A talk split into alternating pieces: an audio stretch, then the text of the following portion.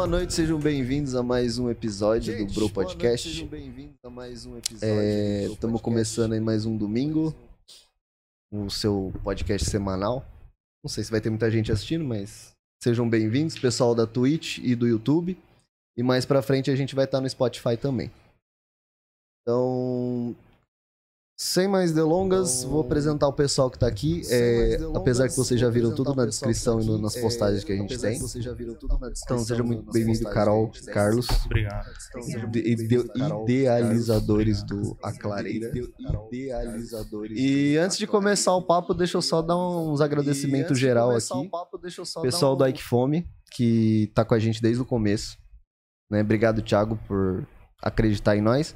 E ter liberado o cupom de novo. Então a gente tem cupom. então, se vocês quiserem pedir lá um ranguinho, fica à vontade. É, podcast Bro, se eu não me engano, desconto. O, o cupom, 15%. Bom, tá aí nas redes sociais. Tem link na descrição, pessoal que tá no YouTube. É, e é válido, é limitado. Então corre aí, aproveita. E até. Eu não sei a data que tá valendo o, a campanha deles, mas eles estão com dois para um. Então você pede um em alguns, algum, algum lanche, algum, alguma comida aí no- em estabelecimentos que estão participando da campanha e recebe dois. E o cupom funciona, viu? Então, aproveita lá e corre lá. E a Playvotu também, que começou com a gente já tem um tempinho. E tá aí até hoje. É, se vocês quiserem divulgar alguma coisa, a Playvotu faz isso muito bem. E estão em todos os lugares.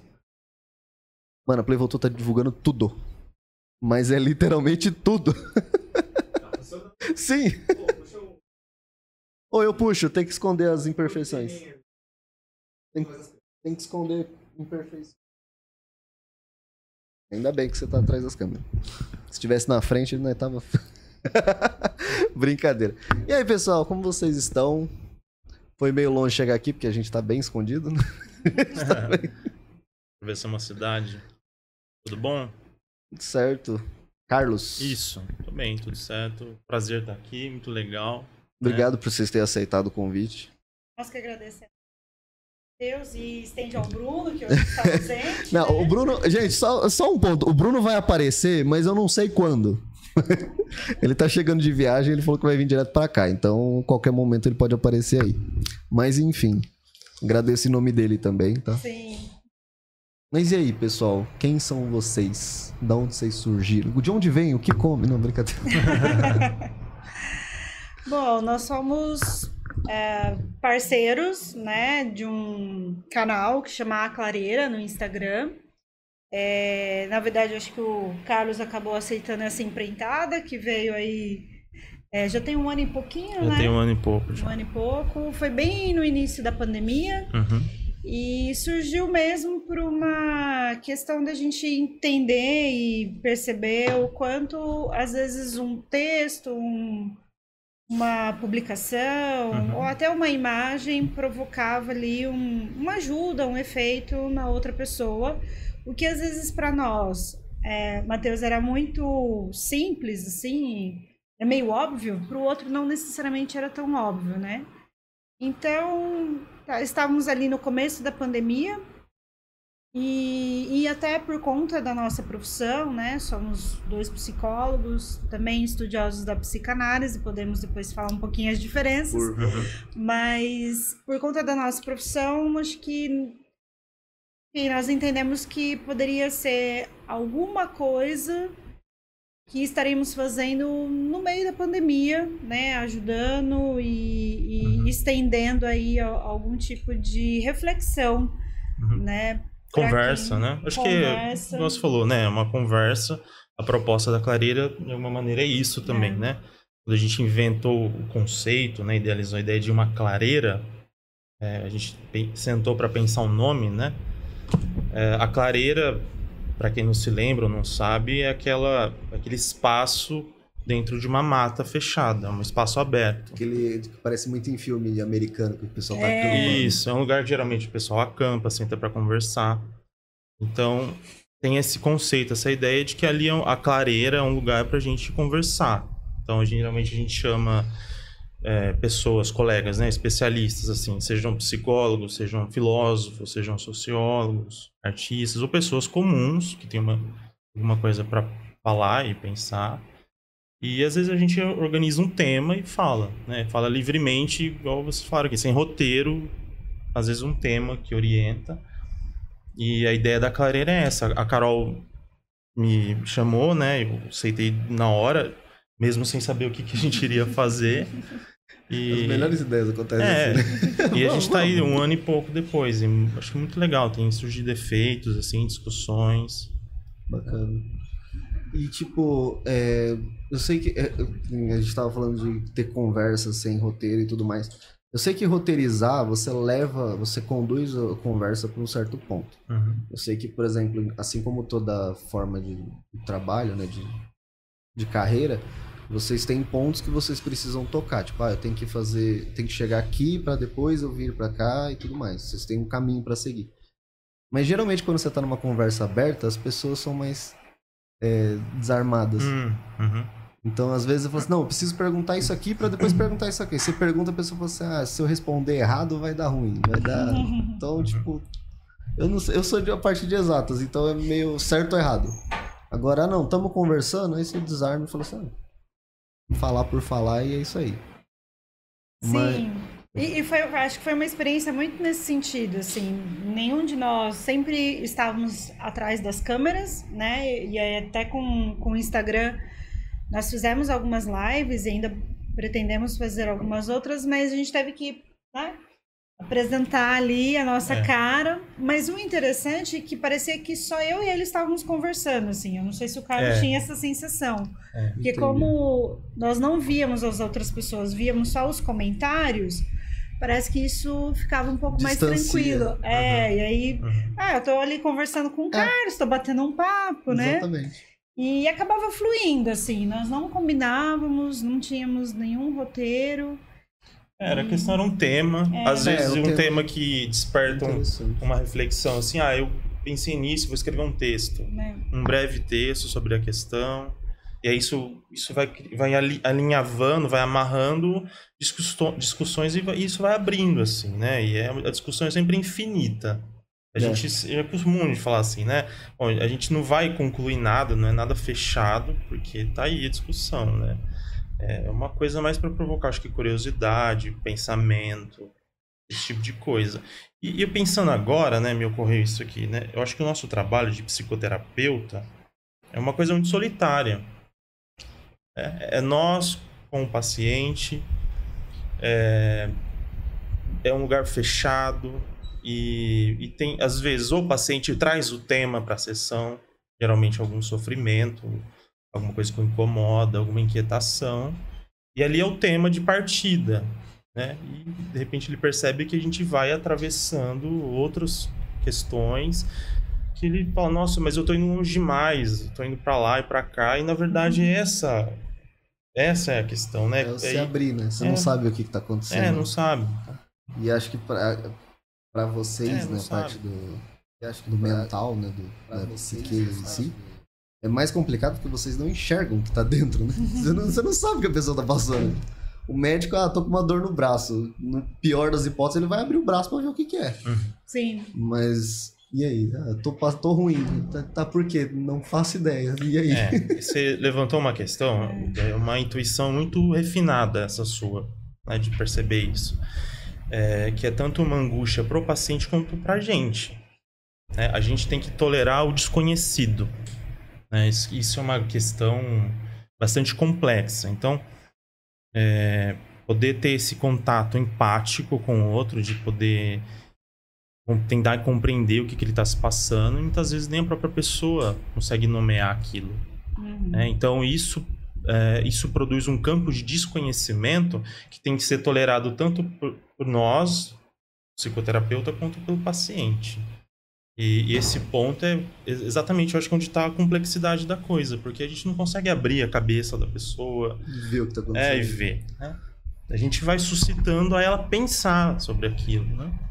É, eu acho que uma das formas que a gente consegue acessar, eu falo que, claro que a fala, né, seria talvez a via Uhum. mais direta, se eu puder usar esse termo, que a gente vai, consegue entender um pouquinho o que, que a pessoa pensa, ela também tentar entender o que ela está sentindo a partir do momento que ela vai falando, né? A fala organiza pensamento. Isso acontece com a gente aqui. A gente vai falando Hum. e vai, organizando de- o que, que a gente estava pensando. Mas, por outro lado, Matheus, às vezes a gente vai buscando, assim, eu vou dizer... Sabe aquelas pistas, né? Quando você está procurando alguma coisa. Então, tem um- uma dor no corpo que é um pouco estranha, que os médicos não sabem explicar. Uhum. Tem alguns pesadelos que são recorrentes, a pessoa quer entender. Enfim, tem é, algum. É um pensamento, Um que não, pensamento. não vai, É sempre muita volta. variável, né? É. Tipo, muita- É, na verdade, são algumas dicasinhas, assim, que vão aparecendo e, e nós vamos, né, buscando, assim, junto com aquela pessoa, junto com o paciente, analisando as informações do que, que é que pode ser que tenha ali dentro daquela cabeça. É, Felizmente ou infelizmente, eu acredito que ainda assim tem que ser um, um a um, né? Você não consegue, a pessoa não consegue se abrir quando tem, tipo, 10 pessoas junto com ela. é, são modalidades É, Não sei. distintas, né? Existe psicoterapia É. em grupo, que tem as suas funções, os seus objetivos próprios, assim, tem a sua, assim, a gente, o seu enquadre, a sua organização própria. e um tipo específico de benefício, É, né? é, existe isso também, né? Ah, e, e, a- e outra coisa é a psicoterapia individual. É. né? Então tem outras, outra coisa em jogo ali. Mas eu entendo o teu comentário, que eu acho Uhum. que no individual, talvez a pessoa fale mais de situações é, obscuras e profundas do que no grupo, né? Porque eu, eu, eu tenho na, na cabeça que assim, tipo, é, é fácil você chegar pra uma pessoa qualquer e falar, e falar pra pessoa, "Ó, você tem um problema. Sim. Entendeu? Então, tipo, é, você tem um problema. Sim, todos temos problemas. Ah, você tem um problema, sei sei lá, se a gente tá no Brasil, você com certeza tem algum problema financeiro. Sim, todo mundo tem que pagar a conta. Problema Então- amoroso, É, né? ah, você tem algum problema com a família, algu- alguma coisa. Sim, todo mundo tem. Uhum. Então, tipo, eu acredito assim, quando você seja na, na parte de grupo, você jogar essas coisas mais abrangentes, beleza, todo mundo vai acatar e vai tentar entender. Mas, por exemplo, se você for jogar uma. Você quer ajudar uma pessoa, essa pessoa tá num grupo, ela não vai se abrir, tipo, no máximo que ela puder pra pessoa entender. Eu É, acho. Não sei. É, mas eu acho que você tocou num ponto que é um motor da psicoterapia em grupo, é o que você está falando em outras palavras, que é a identificação. né? Então, quando uma pessoa começa num grupo a falar assim, ah, eu tenho problemas em casa, então é uma coisa geral. É muito facilmente uma outra pessoa vai se identificar com aquilo. Então, aquilo, aquilo por si só já mobiliza o grupo a refletir. Então, isso é um ponto, né? Ah, agora, né, numa terapia individual, o que, eu, o que eu acho que eu entendi também, o que você quer dizer, é mais ou menos o seguinte: a pessoa começa a falar uma coisa, você, como psicoterapeuta, você não vai falar eu também. né? Ah, eu tenho uma dor no braço. Você fala assim: é, eu tenho no- nos dois. né? E vai escalando. Ah, eu acordei às 5 da manhã, eu acordei às 3. Né? Ah, eu tenho uma doença, e você vai escalando. Não, o psicoterapeuta não. É, talvez isso é uma das coisas que marca, às vezes, uma estranheza e uma diferença com o contato com um vizinho, com um amigo. Porque o- a gente tende a isso, né? É, tem uma Ficar forma comparando, né? se comparar, tem uma forma, é uma forma de acolher também, de tentar se identificar, de falar, olha, sou igual a você, também sofro. Mas às vezes para um tipo de sofrimento é, agudo, isso não- já não tem tanto efeito. Então o psicoterapeuta ele vai se manter num estado de reserva, né, de escuta e também de implicação, de questionar, de ter uma curiosidade sobre aquilo. Sim. Por que, que vocês entraram na área de, de psicologia no geral? Olha, lá no colegial eu inicialmente queria fazer medicina. É, Eu, eu sempre tive uma tendência maior para biologia, humanas, enfim, exatas não, tá? Ninguém gosta Ninguém que vem aqui fala assim, eu gosto de exatas. Aí, aí eu percebi que sangue, assim, e a minha pessoa não ia dar muito certo, né? E não sei te dizer quando, mas me brotou uma vontade de tentar entender o ser humano, Assim, era basicamente essa pergunta. Tinha uma pessoa em especial, eu quero entender essa aqui, né? Queria entender o ser humano. E, no e aí, certo. assim, comecei, né? E não, assim, não me arrependo. Eu acho que tem algumas misturas, assim, Matheus, antes até do Carlos falar. Algumas pessoas escolhem a psicologia para se entender. É diferente. E aí eu falo, se a pessoa entra por esse motivo, já saia no primeiro ano e vai fazer terapia, você não precisa fazer faculdade. Né? Se você quer se entender, não é na, na faculdade, numa graduação de psicologia. Claro que às vezes as aulas podem, ah, podem te ajudar, você pode se ver ali na lousa, você pode se ver na fala do professor. Nossa, lousa agora já É. entreguei minha idade, né? Pode se parecer ali no PowerPoint, enfim. Por- É, mas na reta projetor ia ficar pior. Mas, Nossa, enfim. esse aí, esse aí é louco. Aí, aí sim. Mas é, não, o intuito, assim, não, não é se conhecer. A, a graduação não vai te possibilitar isso. E se possibilitar, tem alguma coisa errada, estranha, saia e mude de curso, de faculdade, Alguém enfim. tá errado no ponto. Alguma coisa está errada. Mas era isso. a- a- o meu in- o, o que me mobilizou, assim, o que me movimentou era entender o ser humano. Aí o Carlos, não É, sei. a, a- a narrativa que eu, que eu conto dessa- da minha história, que sempre aparece uma pergunta desse tipo, é, é, Eu queria fazer filosofia, né? Eu tinha interesse por filosofia, lia né, os textos, os filósofos e tal. E acabou que não deu certo de eu fazer filosofia faculdade. e- Só que eu achava, eu tinha uma fantasia assim de que filosofia e psicologia era a mesma coisa, né? Pelos textos que eu lia, né? Então o Nietzsche falava lá, nós, os psicólogos, etc. E eu tinha uma compreensão da natureza humana, alguma coisa assim. E eu falei, ah, vou fazer psicologia, é a mesma coisa. Não é, absolutamente não é a mesma coisa, psicologia e filosofia. Acho que são áreas que vão se, assim, às vezes se, Se encontram se mesmo. encontram, se, se interpenetram. Mas, bom, eu fiquei, fui fazer o curso de psicologia por isso, um, tal, um interesse na natureza humana, uma coisa assim. É, tinha um estranhamento absoluto no primeiro dia de aula, as pessoas falavam, né, coisas. O professor sempre pergunta, né? É, por que, que você escolheu psicologia? E a maioria das pessoas respondia assim, ah, porque eu quero... Porque eu sou uma, uma pessoa que eu... Que os meus, os meus amigos falam que eu tenho uma boa escuta. Eu, sou a pessoa... observador. Sou observador, sou a pessoa do grupo que escuta. E eu não me identificava em nada com esse tipo de coisa. Mas eu tinha um interesse na coisa da natureza humana. Achava que a psicologia poderia explicar algo disso. E, e foi ficando, gostei, né? Fiz o curso inteiro. E, e uma coisa que eu não, eu não imaginava que eu iria fazer é a clínica, ia ser psicoterapeuta. Isso também, no começo, não era nem um pouco claro para mim.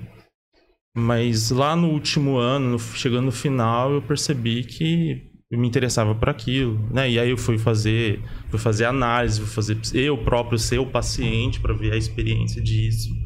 Que eu acho que Sempre quem bom, né? Ter é, o outro lado da... é, quem é, quem tá nessa área, eu acho que é uma coisa, uma regra, né? Na verdade, já tem uma regra mesmo dentro da psicanálise isso, né? Se você quer ser analista, se analise primeiro, né? Então, mais ou menos é isso. Por quê? Né? Porque o que eu já escutei de gente fazendo psicologia. Por que, que você, você tá fazendo psicologia? Ah, porque eu comecei a ler uns livros aí da galera que assassina todo mundo e eu resolvi. Falei, tá, beleza. Só por causa disso. Sim. É, é- é interessante porque eu, eu vejo muito uma alunos, pessoas desistindo, né? Do primeiro para o segundo ano. Eu fico até aliviada, às vezes, assim, né? Porque não é a galera que vai pra frente. Não, mas porque acho que entendeu. É, tem né? uma Entendeu, intuição, é, Entendeu que assim, putz, ah, não é aqui o lugar, né?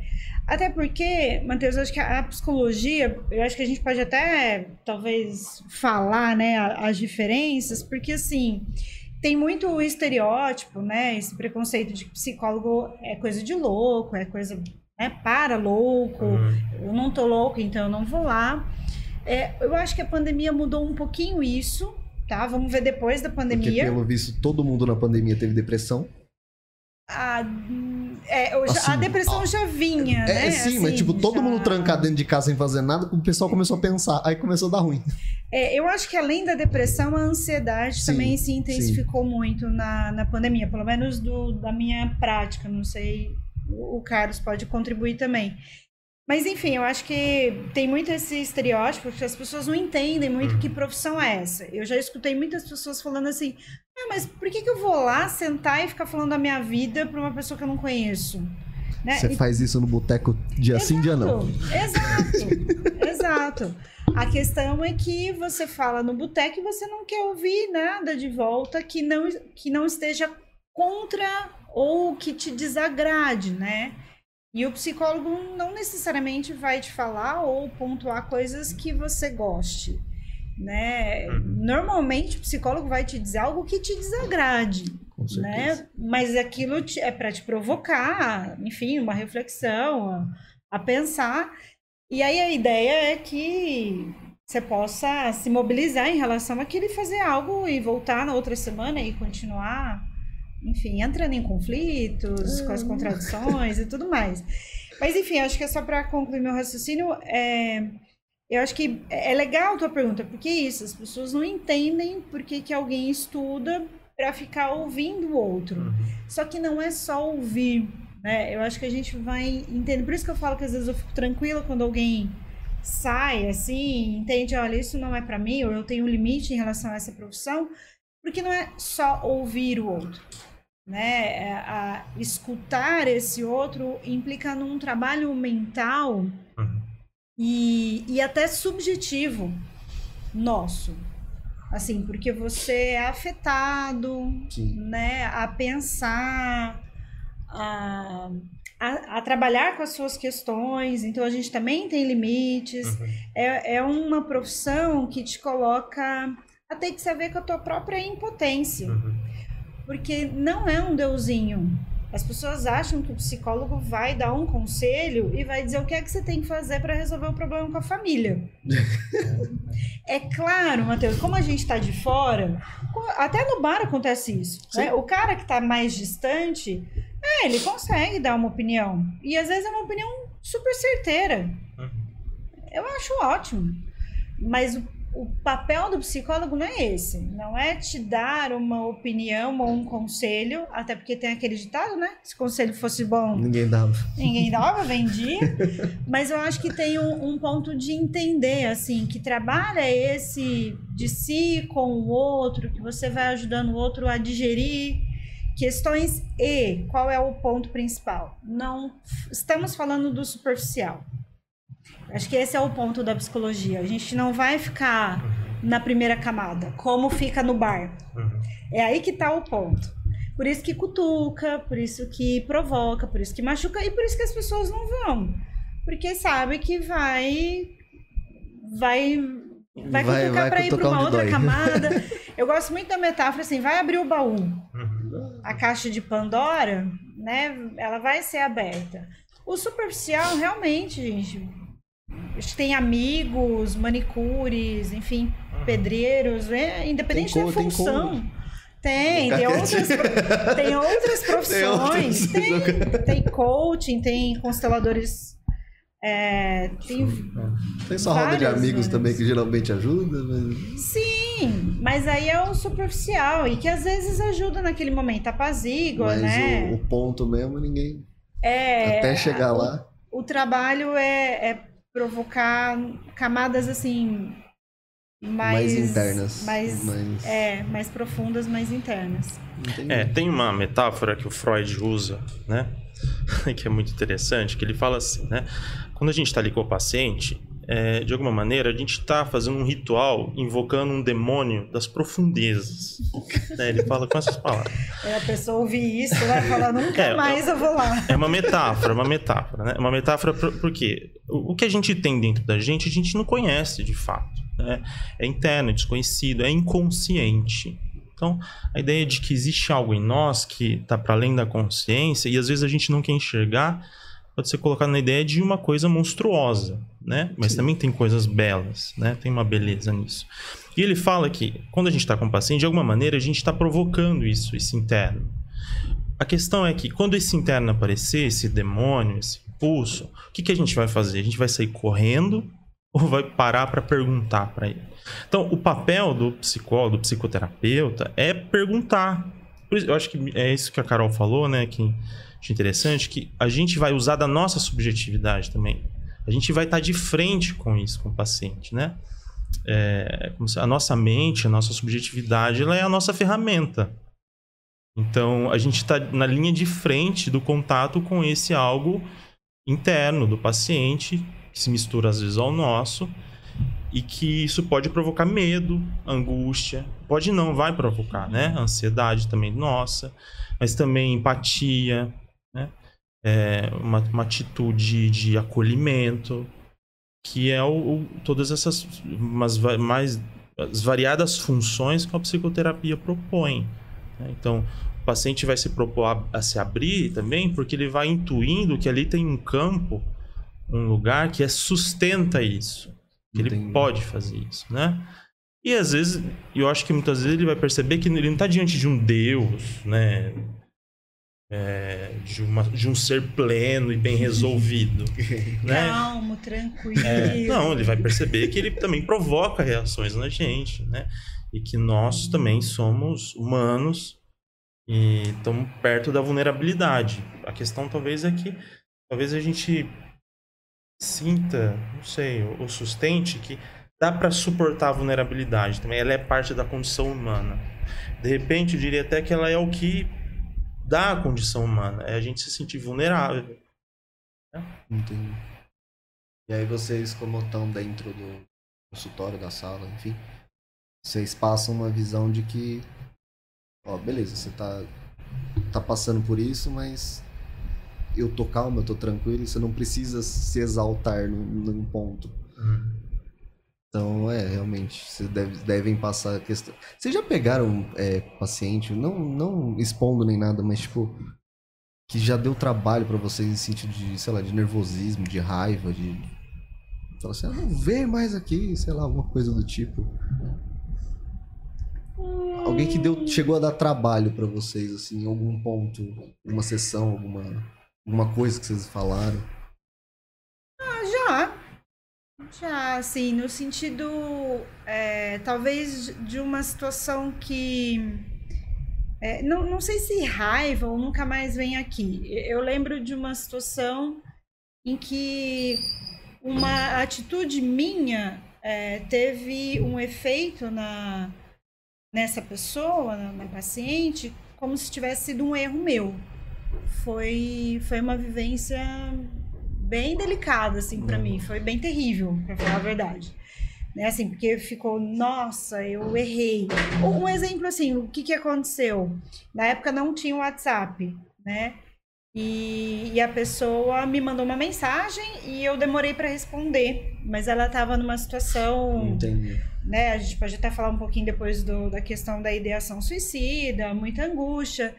E, e eu demorei para responder porque realmente eu estava trabalhando. Eu, eu não, é, a pessoa tinha feito a sessão um dia antes. Então, assim, na minha cabeça não estava é, apaziguado, é, né? não estava resolvido, mas e aí, nossa, é, a pessoa parou, me cortou relações, me excluiu da vida, enfim, né? Na época não tinha essas redes mas, então, mas... na época não tinha e já tava assim. Imagina agora que tem a galera fica brigando para aquelas flechinhas ficar azul.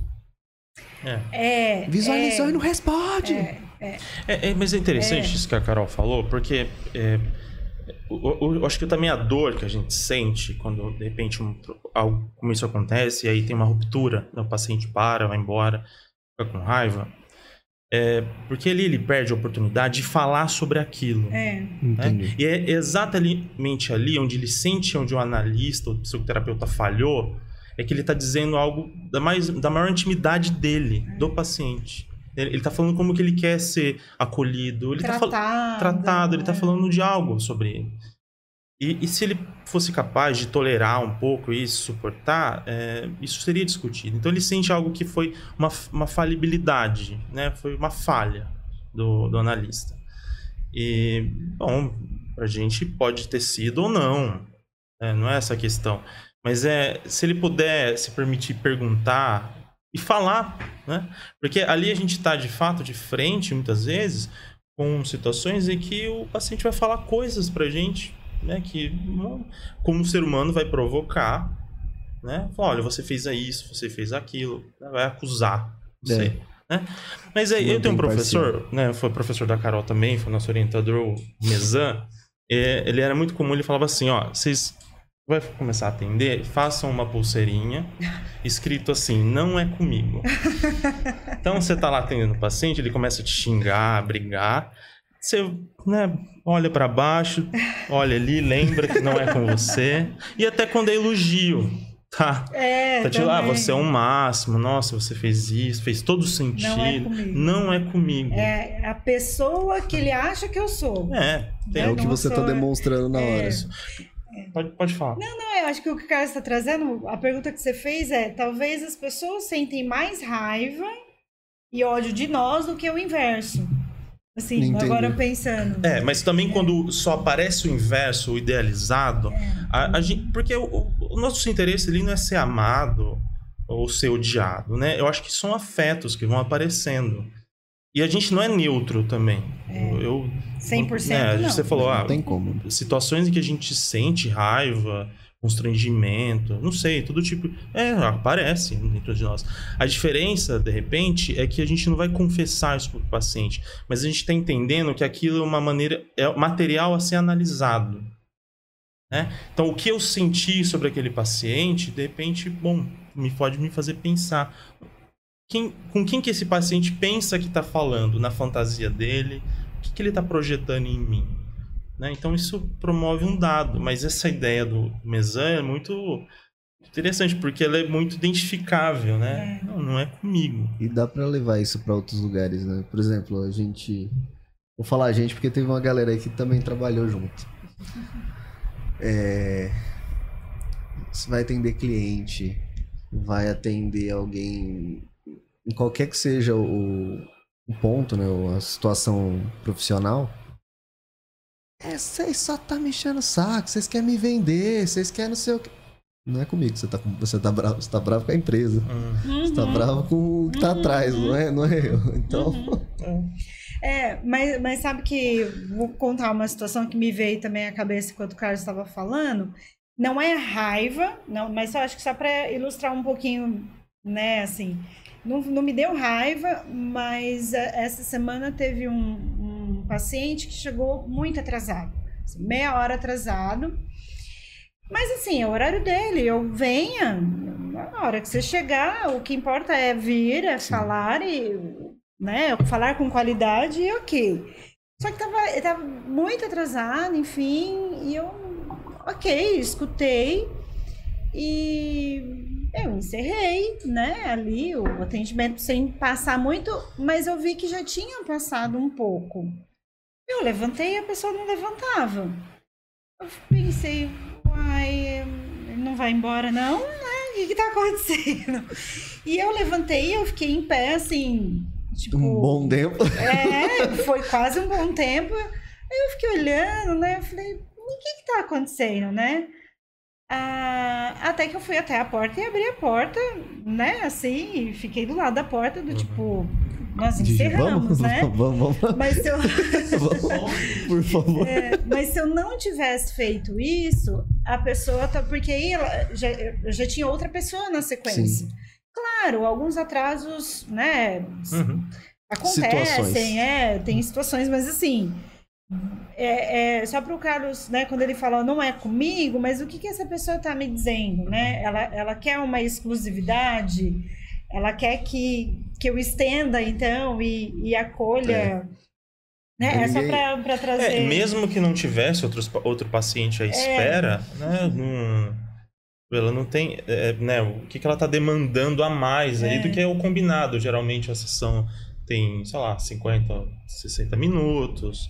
É claro, tem flexibilidades, mas é, talvez uma situação, o senso comum, a gente enxerga uma situação como essa como uma, uma atitude assim de é, falta de educação, né? A pessoa ainda tá falando. Não, mas o terapeuta não tá ali para ser educado ou não, né? Esse, esse é o ponto, né?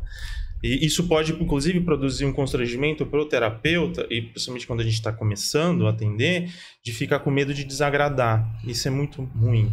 Né? Quando a gente tem medo de desagradar o outro. De não Porque fazer aí, por medo, né? A saída, às vezes, é construir uma, uma imagem é, idealizada do que, eu, do que eu imagino que o outro quer de mim. Então eu tento ficar me adequando.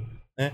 Construir uma figura que não existe. Uma hora aparece o ser real, o Carlos, a Carol real, e aí o paciente toma um susto, né? Toma um susto, fala que você. Ah, o que, que aconteceu? O que, que, que, que você mudou? É, mesmo. Ó, aí você deu um exemplo claro, né? Relacionamento, geralmente sim, né? Principalmente no começo. A, a- a paixão faz um movimento de quase de fusão entre os dois, né? Todo mundo é lindo, todo mundo é maravilhoso. Então não consegue se enxergar a verdadeira pessoa. Ele deu né? um tempinho, tudo o que, que aconteceu, o que mudou. Falei, "É."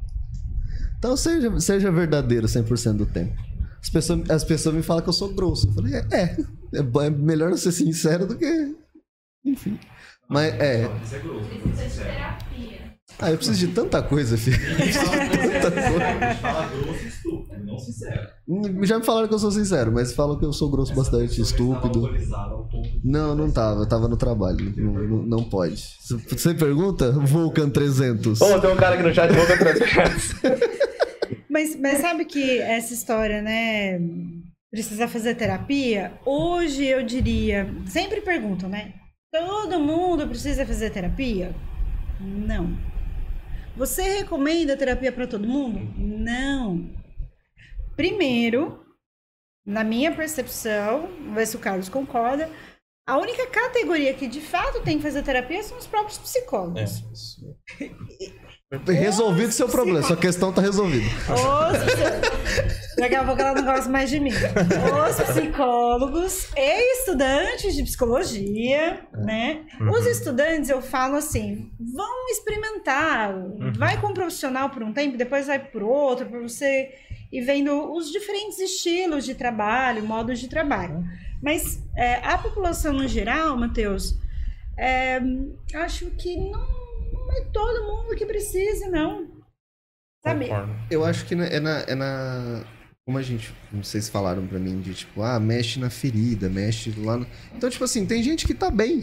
Não precisa cutucar. É, e, e as pessoas vão encontrar talvez outros lugares para Isso. Como você falou, às vezes é bom, pra ela tá bom o bar. Algumas pessoas vão procurar uma igreja, vão fazer algum exercício, não sei, mas eu, eu concordo, eu acho que essa ideia, isso é uma idealização geralmente de psicólogos. É. né? Ah, todo mundo tem que fazer terapia. Não concordo. E muito interessante, às vezes as pessoas, elas até, sei lá, aparecem no, no consultório e falam, olha, tô precisando muito. Fazem uma, duas sessões, depois não querem mais vir. Tudo bem, pode ter uma questão ali que ela resiste a falar, pode não ter ser uma questão de ela não ter se identificado comigo, né? Mas eu também intuo que às vezes ela tem uma, uma, uma, uma coisa de pensar que, bom, de repente não é isso aqui mesmo que eu tava procurando. É. Ela experimentou, viu que não é aquilo, vai procurar outra coisa. Né? Então eu concordo com a Carol, acho que isso é, né, é, é de fato, né? O, o primordial é que quem é terapeuta, aí sim, eu acho que é imperativo isso. Porque assim, E, co- é. assim como o pessoal que vai fazer medicina, vá no médico, tá? o pessoal que tá fazendo engenharia procura os engenheiros e assim vai. É, mas é interessante porque aí que eu acho que tá um ponto de engano ou, enfim, é, é, acho que de preconceitos, assim, até de julgamento, Matheus. É, e eu acho que parte dos próprios profissionais. Então, assim, ah, se eu tô estudando, eu já estou me resolvendo e aí eu não preciso.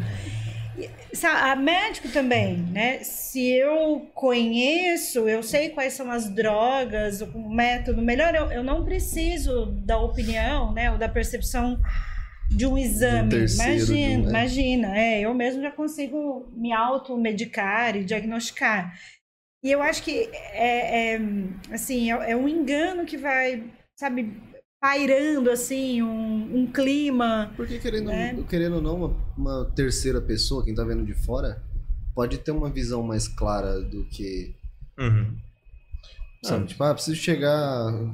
Eu faço. Eu sempre, meu- meus, meus exemplos sempre são coisa de exato. Chegar nesse ponto aqui, mas tem um buraco aqui. Aí a terceira pessoa de vez, gente, ó, aqui não tem um buraco, você pode dar a volta. Uhum. Uhum. Bom, mas você, nós mesmos, na, na prática, de- né, com o paciente, é, a gente também faz o que chama de supervisão.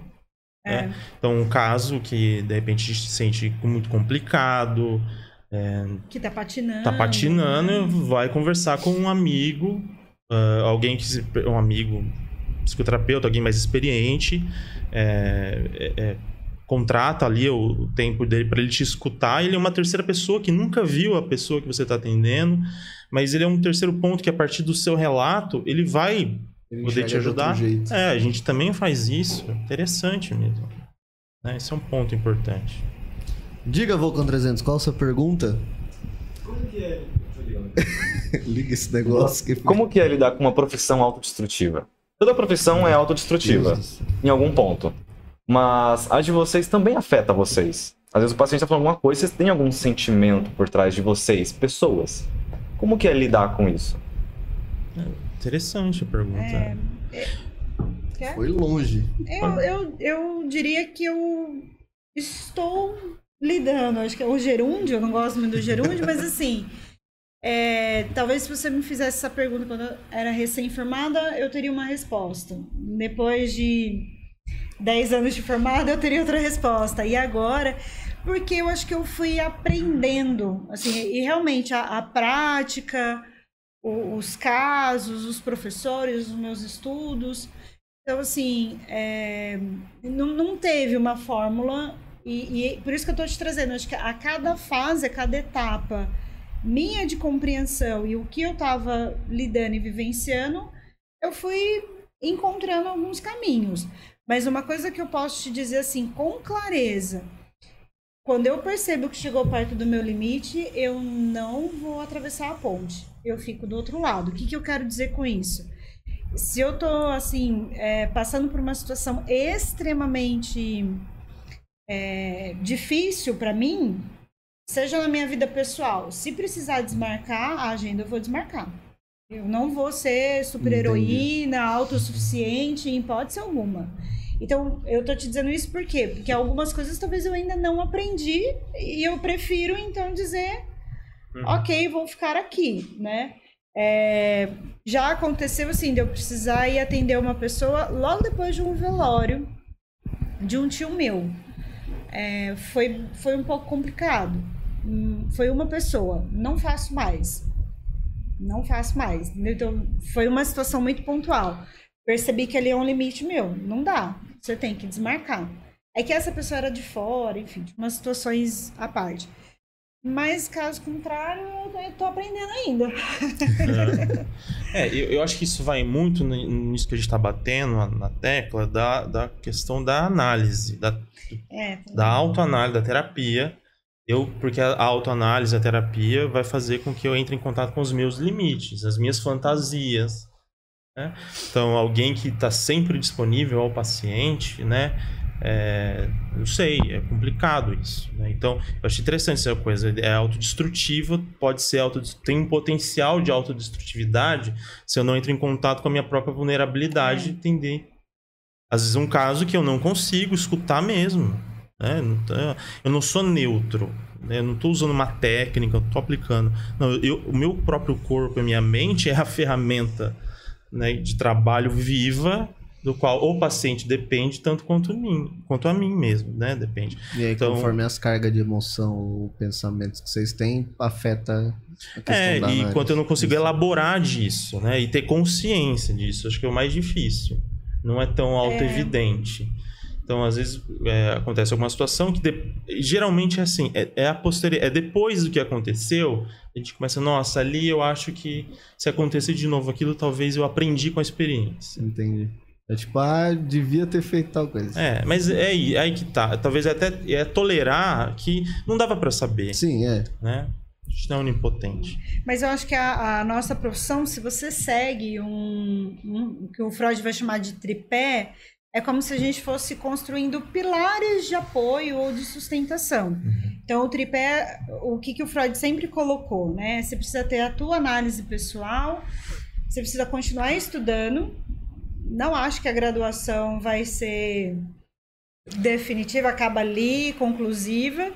E a supervisão, que é o que o Carlos explicou, de você recorrer a, a um outro profissional, que normalmente né, tem uma experiência maior que a sua, para discutir um caso. Esse tripé é o básico. Claro que aí cada profissional vai construindo os seus outros pilares. Se não fosse esses pilares, eu, eu acho que já tinha me destruído mesmo, né? Porque aí começa algumas fusões, algumas complicações, então... E ainda com esses pilares e super atento, né? Vai acontecer, como eu te falei, né? Situações que eu vejo que ah, aqui é meu limite, eu não, não, não vou pôr o pezinho aí, não. É, talvez até quanto mais experiência a gente tem, mais consciência do nosso limite. É. Né? é aquela história, assim, quanto mais eu sei, mais eu sei que eu não sei. Né? Então, mais, fala... mais o campo de escuridão, desconhecimento vai aparecendo. E a gente, aí, não sei, pelo menos do meu ponto de vista, a gente vai tolerando lidar com o desconhecido. Então a gente tem ferramentas, tem a teoria, tem a supervisão, tem a nossa análise, que são ferramentas, são campos e polos para a gente poder, pilares para a gente se agarrar. Né? De repente a gente percebe está num mar, numa tempestade terrível. E o que a gente tem é uma, um casco que a gente fica boiando ali em cima. Aquilo, aquele casco é a nossa proteção essencial. Né? Que é onde é. você sabe o que você pode fazer ou não, mas passou daquilo ali, você já, opa, é. não sei o que eu faço agora. É, e eu acho que não tem problema nenhum, não tenho vergonha alguma de dizer. É, é o que o Carlos falou, se esse caso eu não. Eu tenho um limite enfim, por conta do diagnóstico, por alguma situação, uhum. é melhor você não atender, você encaminha para um colega. Não, isso não é vergonhoso, pelo uhum. contrário, isso é ético. É. Eu acho que essa é a questão da Chegar nossa no profissão. Ponto, só, eu não dou conta deste é, caso, então. É. E, e, eu acho que da nossa profissão e talvez de tantas outras, né? Se você não respeita o limite, é, talvez você está você tá indo perto da, do que é antiético, né? Uhum. Então é complicado, assim você não reconhecer e querer, enfim, ser especialista em tudo. não dá. O super-herói da, da, vez. exato, exato. Vocês já, vocês já absorveram coisas de, de, pacientes que te incomodaram e depois vocês pararam para pensar, opa, não tem nada a ver com isso. Tipo assim, algum caso, alguma, hum. alguma coisa que o paciente falou que vocês chegaram a absorver, por mesmo que seja por um Mexido, curto período de assim. tempo. Isso. Que te Olha, lá vou eu de novo. é, eu tô tentando lembrar aqui. É, é que eu, eu, tenho um pouquinho mais de experiência, experiência. clínica, com o caso também vem alguns casos da cabeça, mas assim, é, eu não vou dizer, enfim, mexeu, mas eu não, eu não vou dizer que foi algo que me desorganizou totalmente. Mas para mim, a sessão mais difícil foi quando eu ouvi uma pessoa relatando pela primeira vez que ela estava relatando um, uma situação de abuso sexual ocorrido por nove anos. Mas é, o tema abuso foi muito difícil, Entendi. mas a cena da pessoa contando pela primeira vez mexeu muito comigo. Assim, claro, todo o contexto. Mas como era a primeira vez que a pessoa estava falando, ela estava extremamente emocionada, extremamente, assim. Foi, para mim, foi a sessão mais difícil enquanto profissional até hoje, assim. E, e eu, não, eu, não, sei nem te dizer se eu, se eu, lembro o que eu disse, porque eu acho que eu não dizia, eu não, eu não tinha nem o que Travou. dizer muito. É. Então, assim, me mobilizou. Eu, eu tenho a cena, assim, né, de como a pessoa estava o ápice da emoção e o conteúdo da situação, né? Não era um conteúdo nada confortável. Bem leve. Assim, claro que é, a minha sorte é que eu não tinha ninguém depois. Era o último paciente. Talvez eu te então, responderia, se tivesse entendi. alguém depois, eu acho que eu ia pedir, ah, me dá um pouquinho de tempo. A, a, minha sorte é que eu consegui me recompor até eu chegar na minha casa, assim. Mas eu lembro que no caminho, eu indo embora, fechando o consultório, eu fiz tudo muito no automático, Lent, porque... Não, muito lentamente, ah. assim. Eu, eu ainda estava organizando e digerindo tudo que eu tinha ouvido, mas eu repito, acho que foi o, o ápice da emoção mexeu mais do que o conteúdo. E, assim, é, é o que eu me que me vem, assim, Te consegui dormir, não, não me tirou sono, nunca tive um caso que, nossa, eu não dormi, até porque eu acho que na com esse tripé, a nossa profissão, a gente vai ensin... a gente Vocês vai aprendendo um pouco a separar, separar. é, um pouco a separar um pouco, né, Carlos? É. Mas por isso da importância da própria análise, da supervisão, mas assim, não, não me tirou o sono, eu consegui depois me reorganizar, mas foi uma foi uma, um atendimento assim bem delicado para Marcante, mim, é marcante. bem marcante, exato. No entanto que faz muito tempo e eu, eu, e eu lembro, assim, eu Uhum. me vem à cabeça, não sei o Carlos É, eu, eu- pensando assim, eu, eu lembro de situações, de experimentar situações é, de. Né, acaba acaba o hora- meus horários de atendimento e é, é, bem- Continua lembrar. É, aquilo vem, retoma. é, de sentir aquilo assim, impactado mesmo, assim, de. Mas não me lembro de não dormir, de ficar assim. ah, Pode até durar, sei lá, algumas horas. Ao longo da semana, sem, às vezes sem sentir aquilo, invadir o pensamento. Mas. é, e aí eu bom, já tenho tema para minha própria análise, É. para ir falar disso também, né? O que, por que, que isso provocou em mim? Eu acho que a gente tem também uma algum tipo de vantagem, não sei, de, de é por como essa curiosidade provoca por que que isso tá me impactando, né? Porque não é só algo imediato, não é só o relato. É, por que que isso é, É, não é só a questão, mas pode ser uma coisa violenta, mas por que que aqui, aquilo Continua, hein? Né? continuo pensando. é, por que, aquilo mexeu comigo? É. Então, mexeu lá com o que a gente tava falando, daquelas profundezas lá, né, que o Freud Entendi. fala. Me deu uma outra dúvida. Um pouco mais pessoal. então, se não quiser responder, Eu tudo não bem. me responsabilizo porque vai sair agora.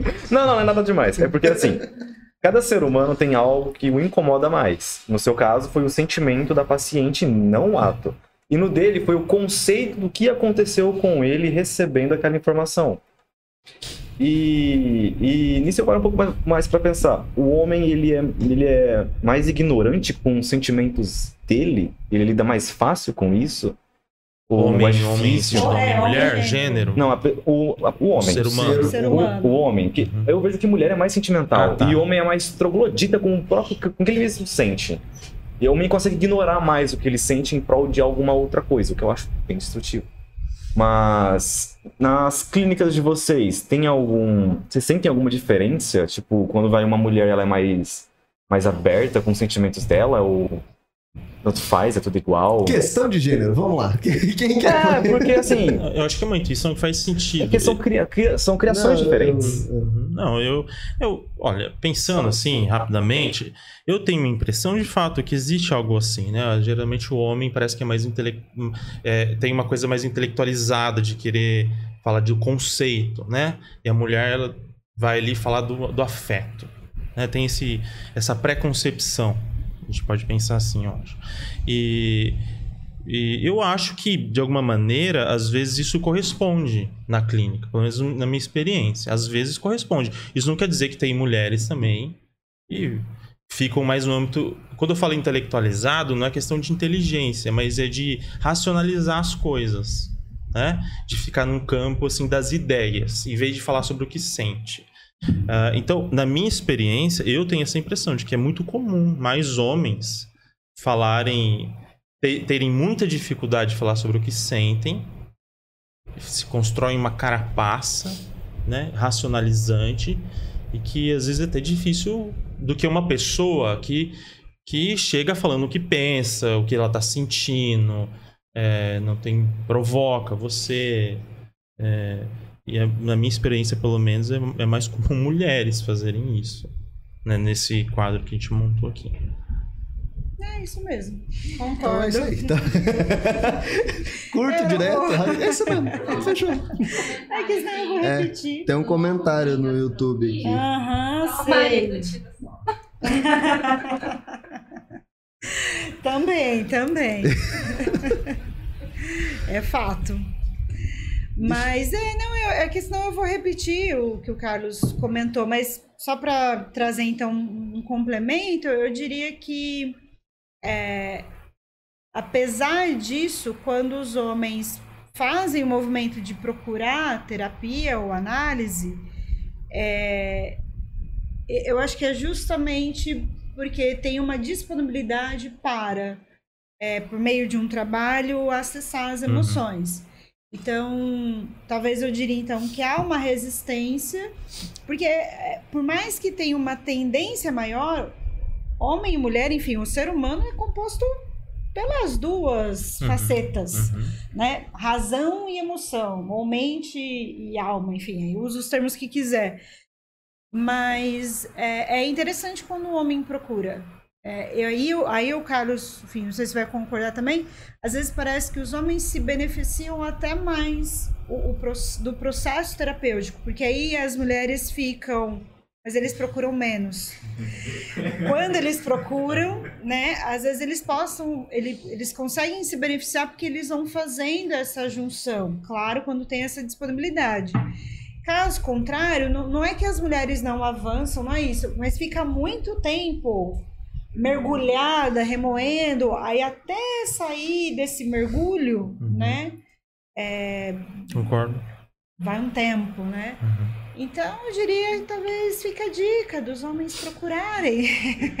Começar procurando médico tá doendo, tá caindo, tá morrendo, ou, não dá mais. É verdade. Pô, qualquer Isso, isso é verdade. qualquer Mas, mas já que foi uma pergunta mais pessoal, aí eu já deixo a dica, então, né? Por favor. Quer o cartãozinho dos dois? A gente arruma. Anota o número. Chora no banho, fica tudo certo. Mas é, é, enfim, brincadeiras à parte, acho que é, é isso. Assim, é, uma, é uma pena é, que acho que talvez o- os homens não procurem com a mesma frequência que as mulheres. Assim. Uhum. Uma E deixa eu pena. fazer uma pergunta que tá meio na, na cara. Sim, vamos lá, vamos ao amarelo. Então, a primeira pergunta eu não queria nem entrar no tema em si, mas era assim, por que que é amarelo? Alguém tem alguma ou alguém só soltou uma cor e falou assim, vai ser isso aqui mesmo? Ou tem alguma tem. definição? Olha, é, eu, eu ouvi falar, eu não sei, né? Talvez aí é uma informação mesmo pro Google, né?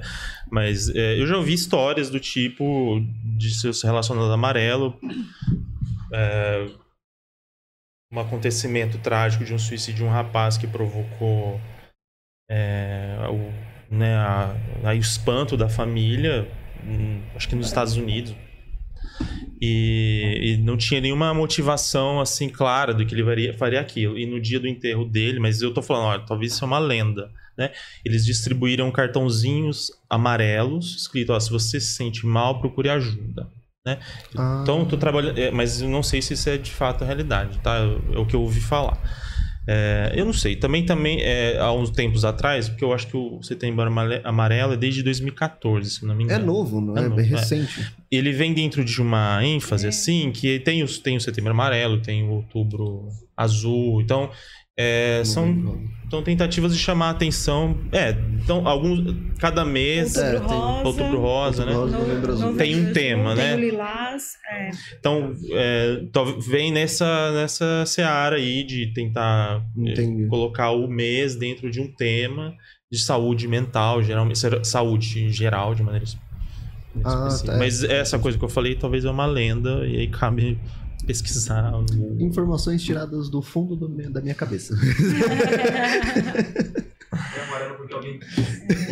É, não- Mas, mas eu acho que eu já vou colocar uma um olhar um pouquinho mais crítico, assim.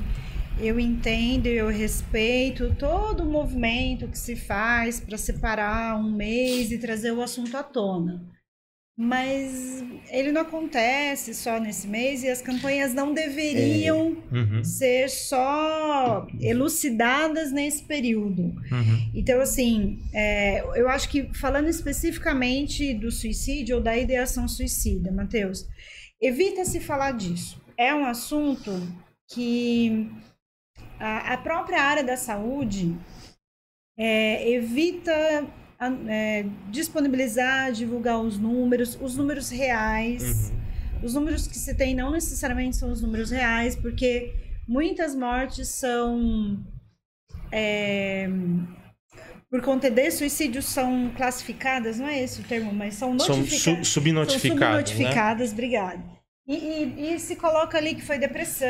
Acidente. Entendi. Acidente, Uhum. é. Às vezes uma pressão cultural e também familiar É. da pessoa que a faz, porque existe um tabu do tema. É. Então, no, porque É vergonhoso. é vergonhoso. né? No, no, da onde se tiram essas estatísticas, né? São dos óbitos, são dos documentos de, de óbito, que é o médico que faz.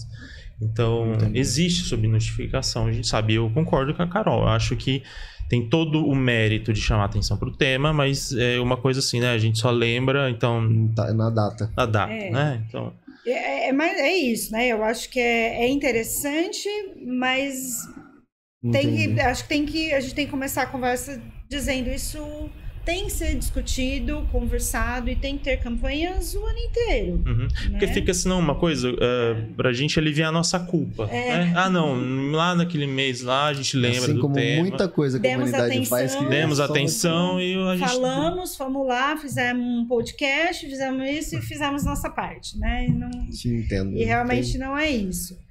É, mas aí até que eu queria colocar também, eu acho que a culpa e a vergonha vem também, eu acho que o suicídio ele tem um, um peso muito grande até por questões religiosas. É. Né? Porque há percepções, visões de que a pessoa, é, enfim, vai ser... Tá destruindo um bem, né? É, é porque a visão religiosa é só a, a entidade, né? Só a- o ser que a pessoa acredita é capaz de dar ou retirar a vida. Então a pessoa tirou a vida, pronto, ela já quer se comparar É. e aí começa. Então é um outro assunto, mas é, religião é meio complicado de falar. Não, mas é, não, não, não vamos falar Mas de é, religião, mas- também concordo, mas assim, só para dizer que é, Sim. É, porque É um- está é um entranhado peso. na É, cultura, É né? um Então, é, a- a- é, é, na história humana, né? Então, suicidas, por exemplo, em determinadas culturas, eles não eram enterrados nos mesmos cemitérios das pessoas, né? Porque, é, por conta desse fator religioso, por exemplo, né? É, então, isso é um tabu. Porque, porque a religião, né? Que você está falando, porque ela, ela, ela é muito antiga na cultura, né? Ela, ela se confunde com o próprio nascimento da, da civilização, as religiões. Então, muitos desses preconceitos, dessas preconcepções, desses, é, desses tabus também estão estão amarradas geralmente nessas questões, né?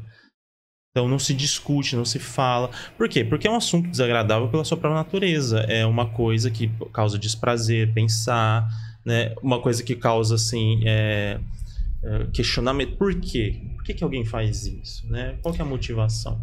E é sempre. Eu, eu tive um caso na, na minha vida aí, né? Que eu perdi um amigo que trabalhou comigo e tal. E um belo dia só me mandaram mensagem falaram assim: ó, aconteceu isso aqui. Falei, como assim? Tava falando com ele faz meia hora, sei lá, duas horas que ele saiu do trabalho, ele falou tchau, valeu e passou o turno pra mim. Eu falei, então, aconteceu. Vem aqui. Bom. Então, tipo, não É. entende o porquê, não. Geralmente, não sei se geralmente. Mas assim, não tinha indício, não tinha. É tava bem, tava tranquilo e de repente virou uma chave. É, tem, tem pesquisas, né? É, a estatística é sempre complicada, né? A gente está lidando com números frios, né? Então, cada perda a gente tem que lembrar uma, é absoluta. Cada vida é absoluta. Vai esse universo embora, né? É, e quando a gente fala de, dessas pesquisas, a gente está falando de estatística, né? E tem estatísticas que mostram, né? Eu tendem a mostrar que até 50%, né? Bastante, 50% das pessoas que se suicidam se tiram sua própria vida ou tentaram, não tinham aparentemente traços de algum transtorno. Aparentemente. né? Mas a gente tem que se perguntar por que, que isso não aparece. Por que, que as pessoas não, né, elas não sentem a vontade de falar? ah, ou, ou a gente é indiferente naturalmente mesmo à dor do outro? né? É um questionamento, mas isso é comum, infelizmente, né? Porque quando cai, cai como uma coisa muito destrutiva, né? Um impacto muito forte, porque é, não há assim, a gente se sente incapaz de pensar, não? Então produz revolta, produz angústia, é, né? Uma série de emoções muito complicadas, né? É, eu acho que a- se a gente for começar a pensar assim, a morte em si, a morte, independente de como ela ocorreu, ela já, já é difícil de lidar, já é difícil de compreender, né? O ser humano vai se agarrando no detalhe do detalhe para tentar dar uma explicação do porquê aquela pessoa veio a falecer naquele dia, naquela hora, daquele jeito, enfim, né?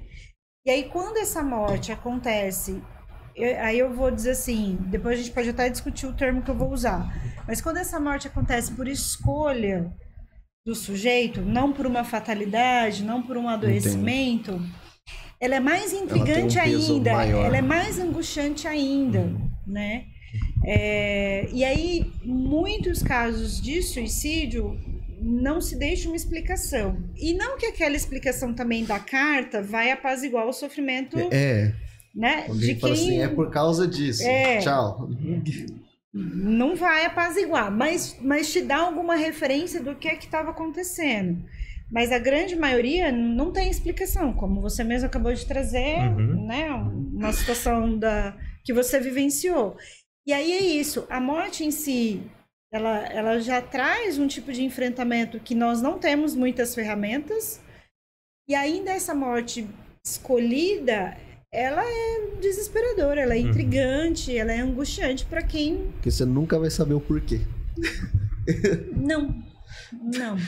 Só- no dia que alguém morrer e voltar, talvez a gente fique um pouquinho mais tranquilo em, certo, em certos assuntos, em certos, né, É. certos pontos. Mas até o momento ninguém sabe o porquê. Uhum. Diga, Volcan. Já que o Bruno não veio aqui substituir pelo amor de Eu sou o irmão dele, sou muito melhor que ele. Sim, É... só não quebra minhas coisas. Nossa, as coisas. Tá. Você tem alguma ideia se existe um paralelo de, de morte natural para suicídio? Porque assim, eu vejo muita gente com, que diz quero me matar porque acabam meus problemas. E tem o outro lado de, nossa, ele morreu com 70 anos, morreu calmo, feliz, acabou pra ele. Agora ele tá num lugar bom. Você acha que existe esse paralelo de uma morte natural e o suicídio ser comparado? Na pessoa, na cabeça do suicida, ele ter uma morte que, o- que dê paz a ele. Você acha que existe esse paralelo dessa comparação? É, não, acho, acho que é. né, igual.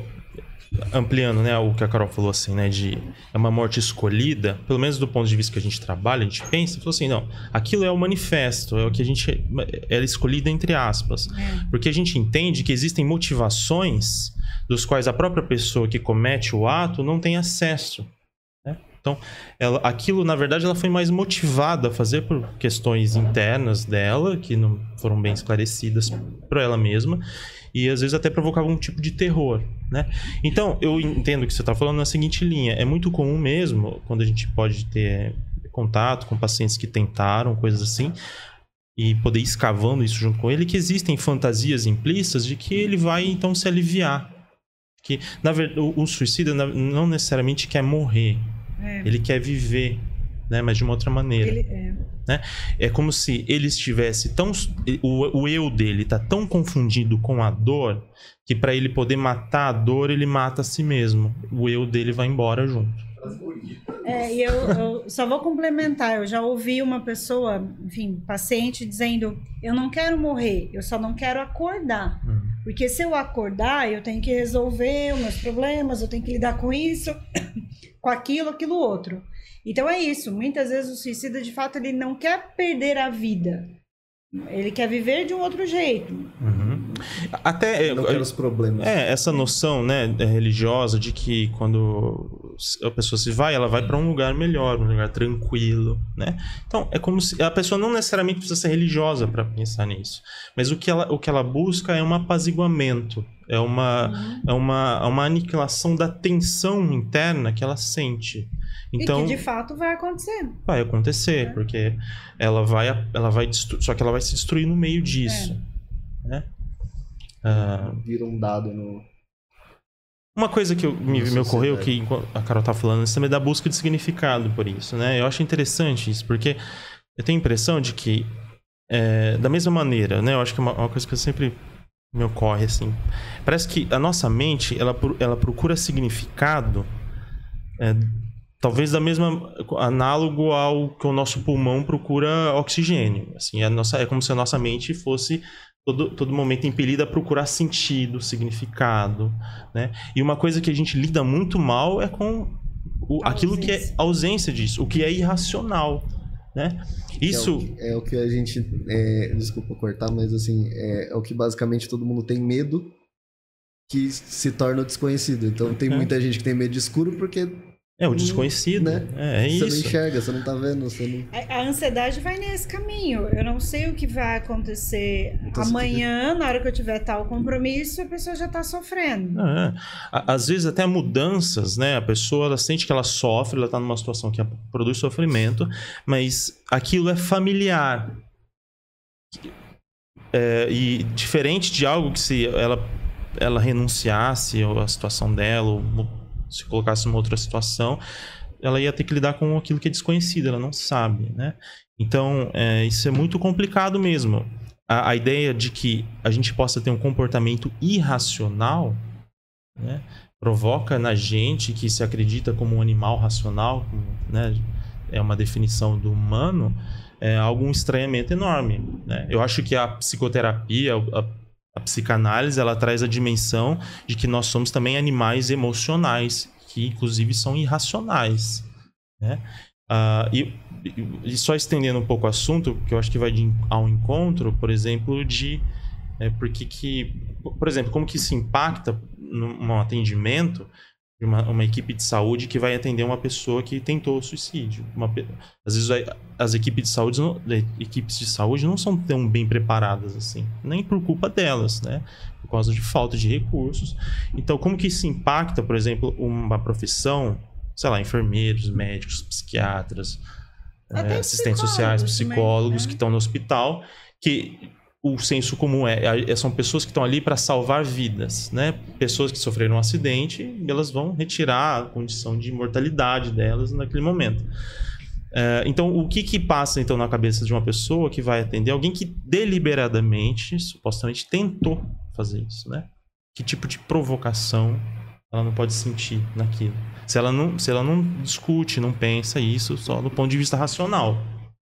Não sei se ficou, eu, fez que eu sentido. aprendi assim, e aí, tipo, alguém chega com alguma coisa, ó, é isso aqui. Aí você fala assim, eu nunca vi isso aqui. Como é que eu. O que, que eu É, faço? é.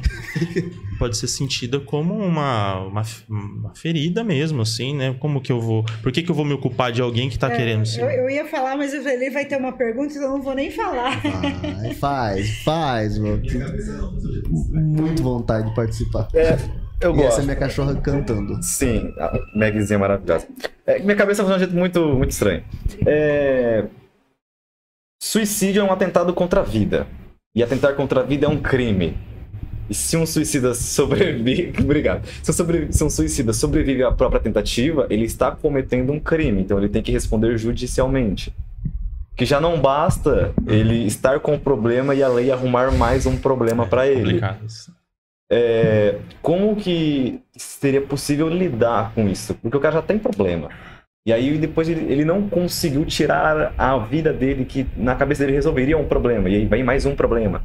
Para a pessoa que já estava tentando se livrar de outro problema. É, E aí? é, sim.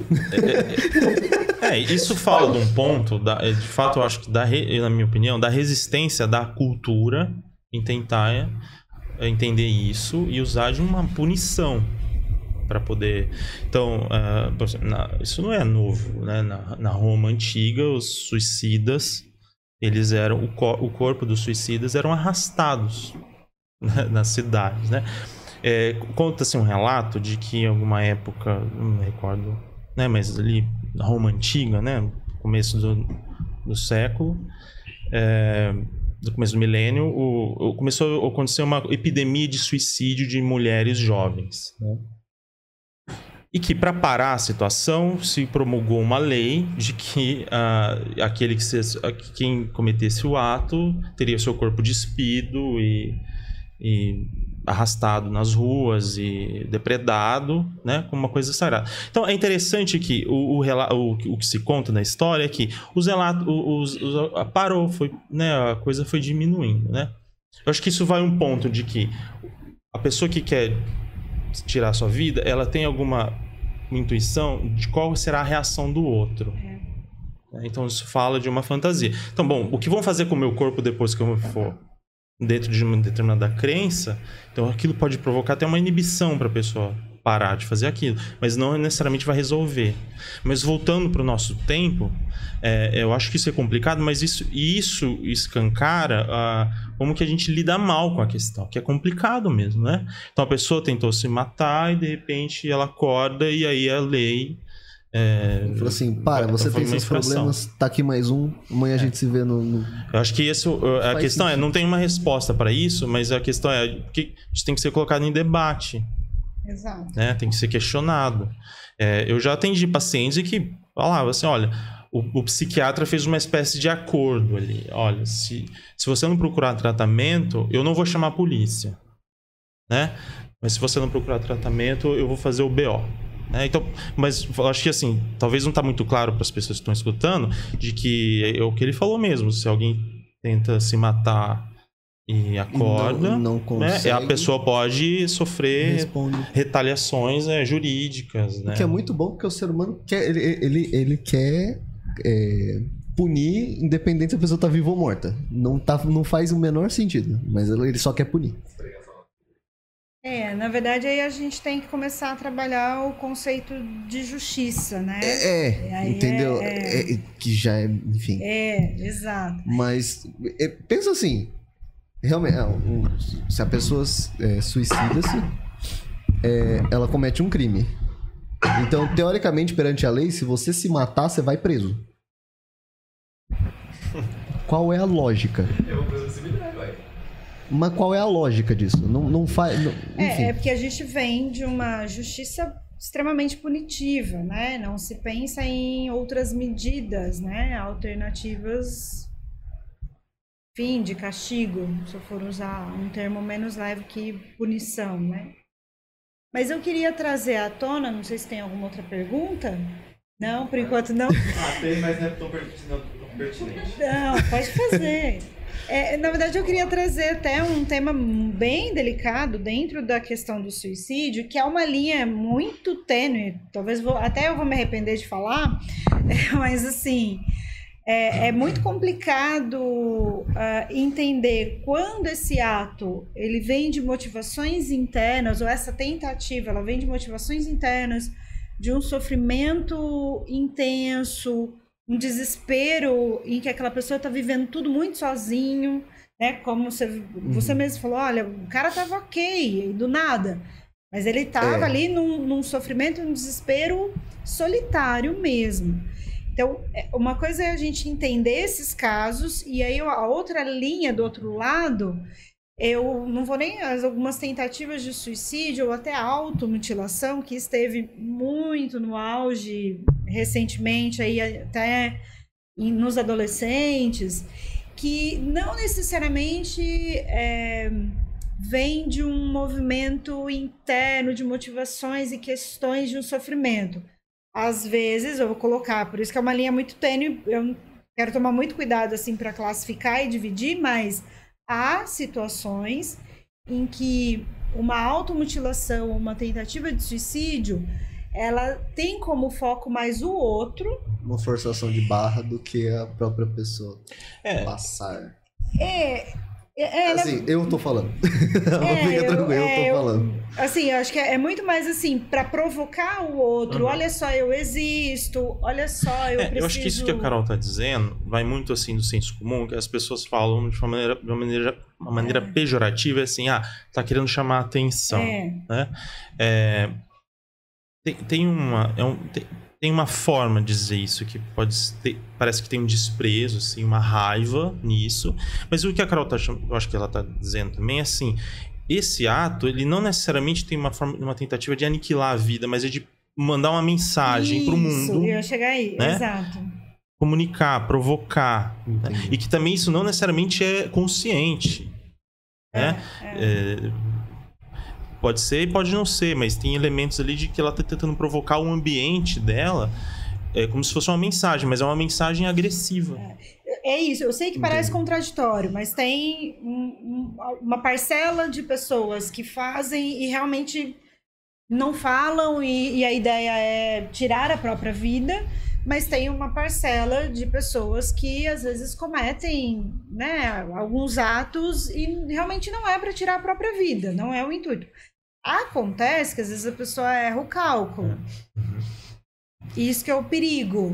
Por isso que nós, da área da saúde, a gente fica muito atento. Por isso que nessas frases, ah, mas é só para chamar atenção. Ok, a gente pode até ver que o movimento é de fato, olha, eu tô aqui. Enfim, vamos, vamos conversar Mas de um outro jeito. ponto que ela tentou fazer alguma coisa. Mas às vezes ela pode errar o cálculo e isso pode ser fatal. E nem era necessariamente o intuito dela. É. Por isso que a gente se preocupa mesmo quando é, esse movimento ele tem um recado, Entendi. né? Eu tenho uma história que eu ouvi, mas aí eu vou, eu vou, eu vou partir do ponto calculista e, e- e- e- e sem emotivo, não emotivo. Não. Como é que eu falo? Enfim, é uma pessoa calculi, um- alguma coisa calculista, tipo, mexer com máquinas. Tipo, não tem. Não tem. Você não entre aspas, você não tem um parecer com máquina. Tipo, a máquina quebrou, você não fica. Coitado Hum. tal. Você não, você não sente troca uma. a é, peça. você não tem uma. É, troca a peça e acabou. Eu tenho um relato que eu ouvi, informações tiradas do fundo da minha cabeça, tá? Antes que alguém. Ah, enfim. A pessoa tentou cometer o ato. Só que ela foi lá e se amarrou num cano de chuveiro.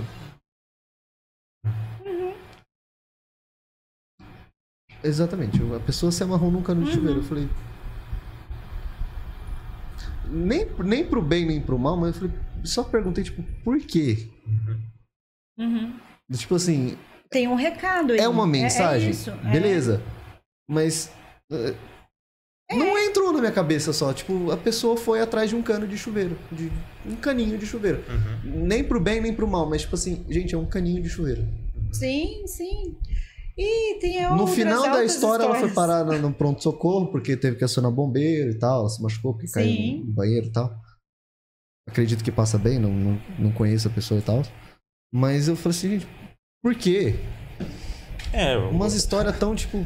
a tua inquietação já é a resposta, né? O que porque é a comunicação, é, esse tipo- é uma comunicação, né? entendi. E, só que ela é agressiva, ela de alguma maneira, né? A gente pode entender. Ela não é discursiva, ela não, ela, Ela é é um falada. ela não é falar, é um ato, então provoca na gente inquietação, revolta, ódio, raiva, Porque assim, por ignorância minha. dó. por ignorância minha, e eu tô falando por mim, é, se a pessoa quer tirar, se ela realmente tem o foco de tirar a vida dela, ela vai fazer isso e ponto. Uhum. Porque assim como se você tem a ideia de comprar alguma coisa, você vai comprar. Se você quiser usar alguma coisa, você vai usar e assim por diante. Aí entra um ponto que é interessante, que a gente pode pensar assim também que, em- que conceitualmente, assim, que a gente pode pensar que tem um suicídio que ele é um, ele, ele, de fato, ele vai nessa direção de da retirada da vida mesmo, um ato, né? Uma agressivi- agressividade autodirigida. E também tem aquilo que a gente fala de um, de um suicídio parcial ou de um suicídio como você está falando, assim, né? De, que é uma tentativa de provocar o mundo para tentar mostrar a minha dor. Mas um suicídio par- parcial que eu tô pensando também, às vezes são atos que nem a própria pessoa dá- se dá conta de que ela tá de alguma maneira se suicidando aos poucos. Entende o que eu quero dizer? Muito comum, por exemplo, uso de drogas, né? Uhum. É, o- não sei, Consumo de algumas situações, coisas. é, situações limites, situações que a pessoa se coloca, né? Então, aquilo também pode ter algum tipo de motivação de uma autoagressividade que ela não toma contato direto com aquilo. Entendi. Mas também é uma mensagem, né? E que em alguns, em algum momento vai, pode errar o cálculo, igual a Carol tá falando. Ah, um relato clínico que me ocorre agora, não meu, né? Que é da literatura que eu li uma vez e achei interessante. Que o, o autor estava discutindo uma ideia de uma um suicídio, é um nome complexo, um suicídio que é precipitado pela vítima. O que, que isso quer dizer? A, a pessoa que morreu, de alguma maneira, provocou aquela situação. Né? Então, tô- a gente não está discutindo aqui que a culpa é da vítima, né? Já vou abrir esse parênteses. Mas ele dá um relato de um caso, por exemplo, de um jovem que é drogadicto, um problema sério com drogas. Um dia, de repente, ele tem um surto, ele tenta matar a mãe. O pai chega em casa, vê a situação e mata o filho. né?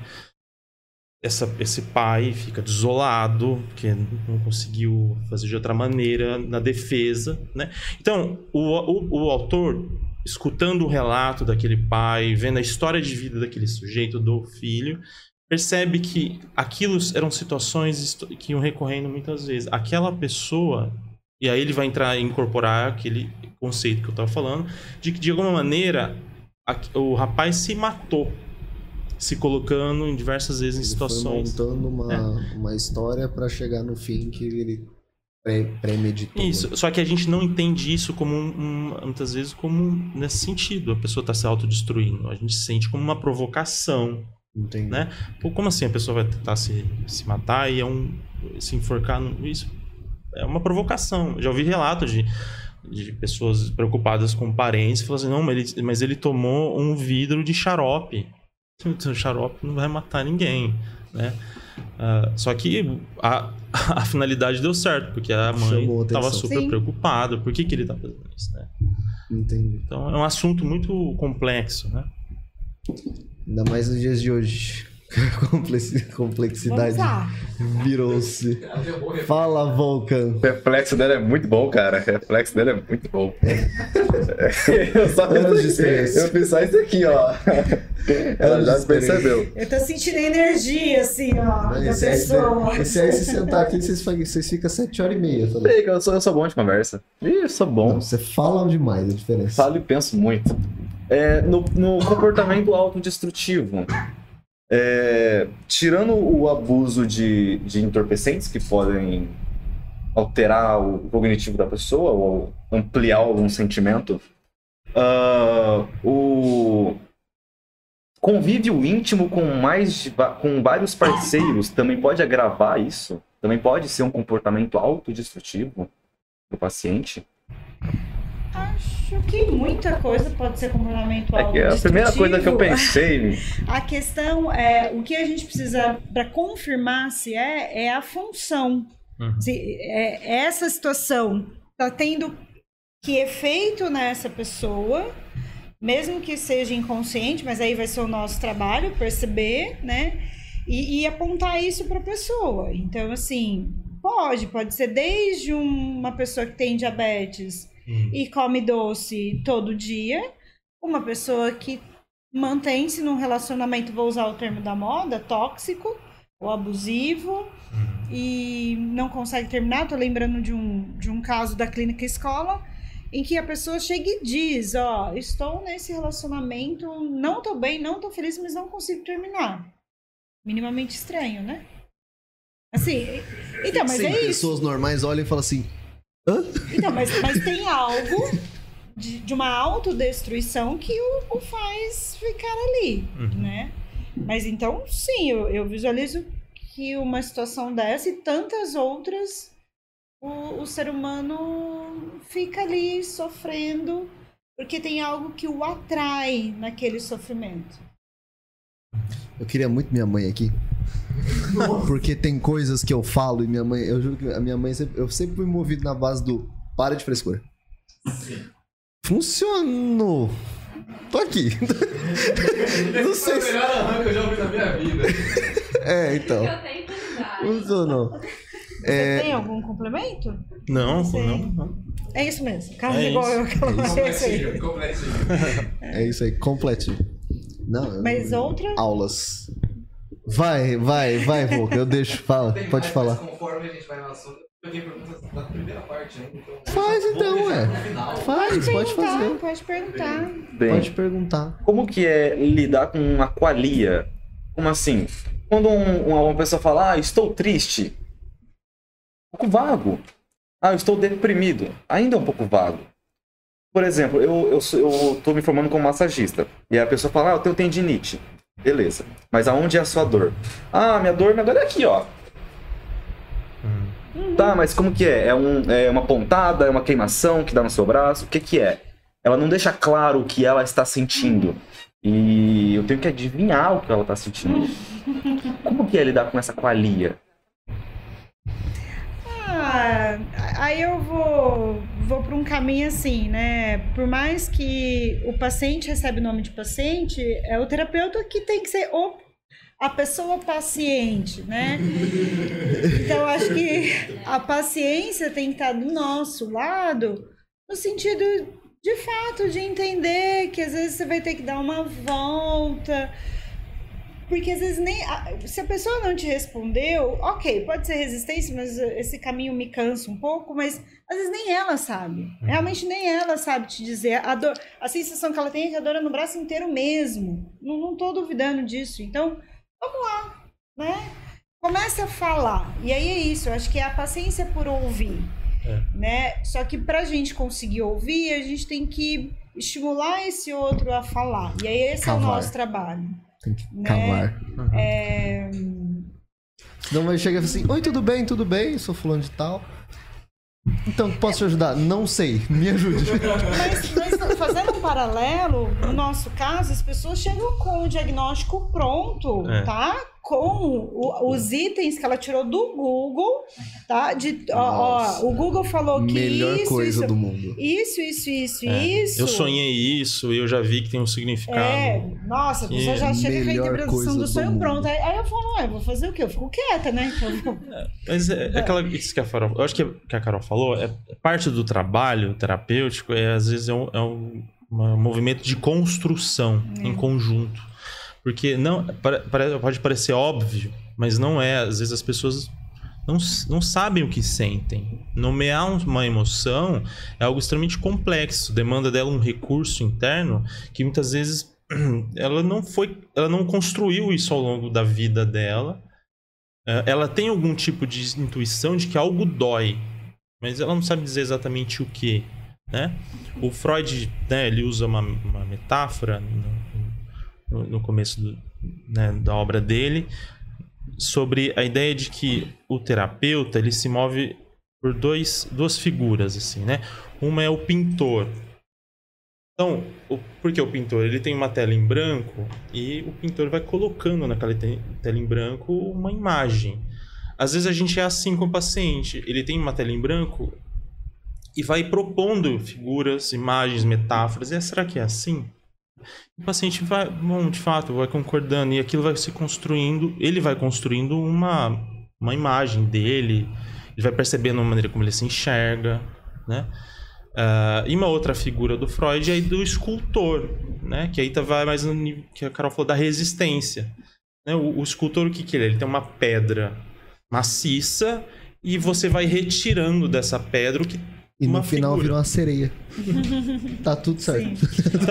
é um movimento de retirada, né? E o que é essa retirada da analogia dentro da psicoterapia é as defesas que o paciente vai colocando em movimento, né? As resistências e a gente vai retirando aquela, aquela armadura em volta dele, com a ajuda dele, para ele perceber o que, que tem ali dentro. Então so- são dois modelos distintos, né? Um a gente pinta o quadro junto com o paciente, vai perguntando o que, que é isso aqui, o que, que é aquilo. Mas é, demanda paciência mesmo, porque não tá pronto a maioria das vezes. Às vezes também tá, e nem por isso É simples, né? é simples, né? Mas a- essas falas, assim, ah, eu tô triste, eu, eu gosto. Hum, Eu gosto, porque assim, tá, o que, que é. Qual é a tua tristeza? Me descreve. Porque aí parece que aí você consegue entender o que é a tristeza daquela pessoa. Quando essas pessoas chegam com o diagnóstico pronto, ah, eu sou ansioso. Ok, me fala então da sua ansiedade. Aí a pessoa vai me falar, ela me descreve situações que não tem nada a ver com o quadro de ansiedade descrito pelo DSM, pelo CID, pela... mas ela entendeu que é daquele jeito e não sou eu que vou dar uma aula para ela na sessão dela Não, dizendo querida. Ok, Ansiedade é assim. É aí que também que eu acho que entra um pouco a nossa paciência de que é, ela conseguiu abarcar daquele jeito, ela, ela conseguiu nomear daquele jeito. Uhum. E eu, eu vou en- entender como. Às vezes eu posso até usar o termo ansiedade, porque é o que ela quer. Né? Ok, então, essa tua ansiedade. Eu sei que não é assim, enquanto uma. A, a descrição dos sintomas não se encaixam, mas ela quer dar o nome de ansiedade, depois você vai desconstruindo. Eu, eu recebi um paciente recentemente que é adulto, empresa, multinacional e tal, TDAH. Ah, tá bom. Que agora virou moda Vamos, também. vamos. Aí ele assistiu o Fantástico, aí chegou na próxima sessão, ó, porque eu me vi no Fantástico. Ah, tá bom, me fala então do seu TDAH. E a gente foi, assim, não, não é um TDAH. Tem outras questões envolvidas e eu tô trabalhando isso. Não- não- também não é uma questão de eu, de eu dizer você tá certo ou tá errado. Se a pessoa tá usando essa terminologia, até, assim, talvez não vai fazer sentido para vocês, mas o que eu disse a ele é, tem um déficit de atenção. Atenção do quê? Né? Então eu tomo né, a nomenclatura, então vamos trabalhar disso. Que atenção é essa que tá faltando? Entende? Ok, não vou ficar ali discutindo. Termos sintoma, e- é. Diga, tem uma Essa não é minha, pergunta. essa não é minha. É Claro. uma pessoa que deveria estar aqui e de forma irresponsável não está aqui. Ah, então a ele. gente vai pensar se vai responder. Ele. Fala assim, Por favor. mau caráter. É, o, o- Bruno Alisson. Ele, Olha. é, quem será esse rapaz? Alisa meu cabelo, você vai ver ele na sua frente. Meu cabelo cacheado dele é liso. Irmãos. É, como lidar com um relacionamento codependente? Eu nem sei que porra é essa. Sim. É, a codependência é um termo que se usa até mais para dependência química, mas eu imagino que ele deve estar usando de maneira ampla. Então, por isso que eu estou colocando. é, na dependência química, especificamente nesse. Tem teorias, é, uma série de autores que trazem uma família que precisa que tenha um membro que dê problema. Então, é como se. Isso, é como se tivesse criado uma dependência daquela dinâmica daquela forma. Então, você vai tratar o sujeito dependente ou toxicômano e, e você não tem efeito. O resultado não vem porque a família não deixa ele sair daquele lugar. Então a gente coloca que isso é uma codependência. E na codependência, a família também adoece junto. E aí vira um casamento perfeito. Então, né, a família tem uma função, adoece junto, e, e, e um não quer que o outro saia desse lugar. Às vezes o, o sujeito também não quer que a família melhore ou enxergue a dependência química de um outro jeito. Mas eu acredito que o Bruno esteja perguntando, talvez, num conceito amplo, não específico. Relacionamento, não falou relacionamento amoroso, É, é. Só colocou relacionamento, porque ele é uma batata também. Eu adoro isso. Fica É, complicado. aí a pergunta dele é como lidar com um Relacionamento relacionamento. codependente. De forma ampla, pelo jeito, ele não especificou nada. Mas eu acho que vai um pouco nessa linha, né, É. Carlos? Também um É, pouco não- da. Eu acho assim, né? Procure um profissional. Viu, Bruno? Procure um profissional. Olha pra cá, eu procuro um profissional. Porque é, eu acho que isso é muito. da- é uma, eu falo um pouco da busca, né? Do, né, a gente quer uma, uma resposta, assim, para situações, né? Um manual, assim, né? Isso ou aquilo. Nunca é isso ou aquilo, é sempre mais complexo. Seria tão bom. Cada caso é um caso, né? É, eu acho que precisa entender a dinâmica, né? Mas pra- dentro dessa linha, né? É. Talvez uma- um casal que funciona a partir dos seus problemas, assim, né? Na verdade, não consegue perceber que é aquilo que dá liga na coisa, né? Assim, tem um investimento ali, né? Então eu vou responder o Bruno. Pro- Faça terapia de casal. Mas se for familiar, você não sabe, ele me deixou claro. Terapia familiar. É. Ou individual também, né? O que mais? Vai falando. Ele não deixou claro, velho. Pode ser ele com os Exatamente. gatos dele, tá ligado? Não dá pra saber. Não dá. É, mas, mas eu acho que é, é interessante sim. Eu vou, vou ampliar um pouquinho só a discussão, mas eu acho que é, hoje as relações humanas. É interessante que. Acho que 1930, né? Perguntava pro Freud, não lembro se foi 30 ou 33. Acho que foi quando ele escreveu o Mal Estado da Civilização. Perguntaram pro Freud, afinal, qual era a queixa mais frequente que ele ouvia dos pacientes dele, né? E ele diz relacionamentos relações humanas, mas não de relacionamento amoroso, né? Falar as pessoas vêm aqui porque elas estão adoecidas ou estão com alguma situação, mas que se originou do conflito com o outro, né? E aí eu acho que atualmente isso se mantém. As relações humanas ainda são os motivos que fazem as pessoas procurarem. Claro, é, aque- aquele relacionamento com o chefe, com o ex-namorado, com o vizinho, te provocou, te suscitou uma- um determinado incômodo ou adoecimento, Então, assim, claro que você vai falar da sua ansiedade, mas ela, ela- tem origem onde? Né? De, de que relação nasceu isso, né? Ou originou isso? E aí eu acho que a pergunta do Bruno me faz pensar um pouco como é que estão as relações atualmente, né? Por que, que a gente precisa tanto do outro, né? O- o- a gente sempre precisou do outro, mas eu não sei, eu acho, não sei, eu não vou colocar na pandemia. Não dá pra gente só culpabilizar a pandemia. Claro que a pandemia exigiu que a gente se relacionasse de outras formas, mas já vinha um movimento da gente pensar o atravessamento da internet, assim, sabe? O atravessamento da tecnologia. É, também modificando um pouco as relações. Então, eu dependo que o outro curta a minha foto para me sentir amado. E, e aí parece que é, o que é que eu estou esperando das relações humanas vem mudando. E a gente continua sofrendo, mas assim, a sensação que eu tenho é que a gente exige cada vez mais do outro em relação a mim. Eu não sei se eu tô conseguindo ser clara. A então, tua assim, imagem do outro. Se o outro gosta de você, se o outro te acha é, tal e, e coisa. eu se- exijo cada vez mais que o outro faça mais por mim. Corresponda, né? Isso, So- eu não necessariamente vou fazer por ele, tá? Mas ele precisa fazer por mim. Uhum. Eu, então, essa codependência, eu não sei, me veio um pouco isso, assim. Eu acho que a gente precisa pensar um, um pouco. Sabe, o que, que a gente tá exigindo tanto das, das relações, assim? Sei É, se- eu, isso que você falou do Freud, né? Eu lembro também no texto dele, Mal-Estar na Civilização, ele ele fala, assim, de modo geral, que o nosso sofrimento vem de três fontes: da natureza, né? das doenças e das interrelações humanas. Então, das outras. Das, tirando as interrelações, as outras duas, a gente enxerga elas como, de alguma maneira, assim. É, não, tem, não tem o que a gente fazer. De repente estoura um vulcão aqui, de repente a- a- cai uma pedra do céu, acontece uma pandemia e a gente, a gente se sente impotente, mas de alguma maneira a gente sente que, bom, o que, que a gente poderia fazer? Mas parece que é como se a gente tivesse uma intuição de que nas relações humanas a gente espera mais. Né? Como se, não, poderia ser de outro jeito. Então a gente se agarra uma expectativa idealizada de que poderia ser de outro jeito. E, e geralmente é, é do, do outro jeito que eu Que eu É. quero. Que né? eu quero.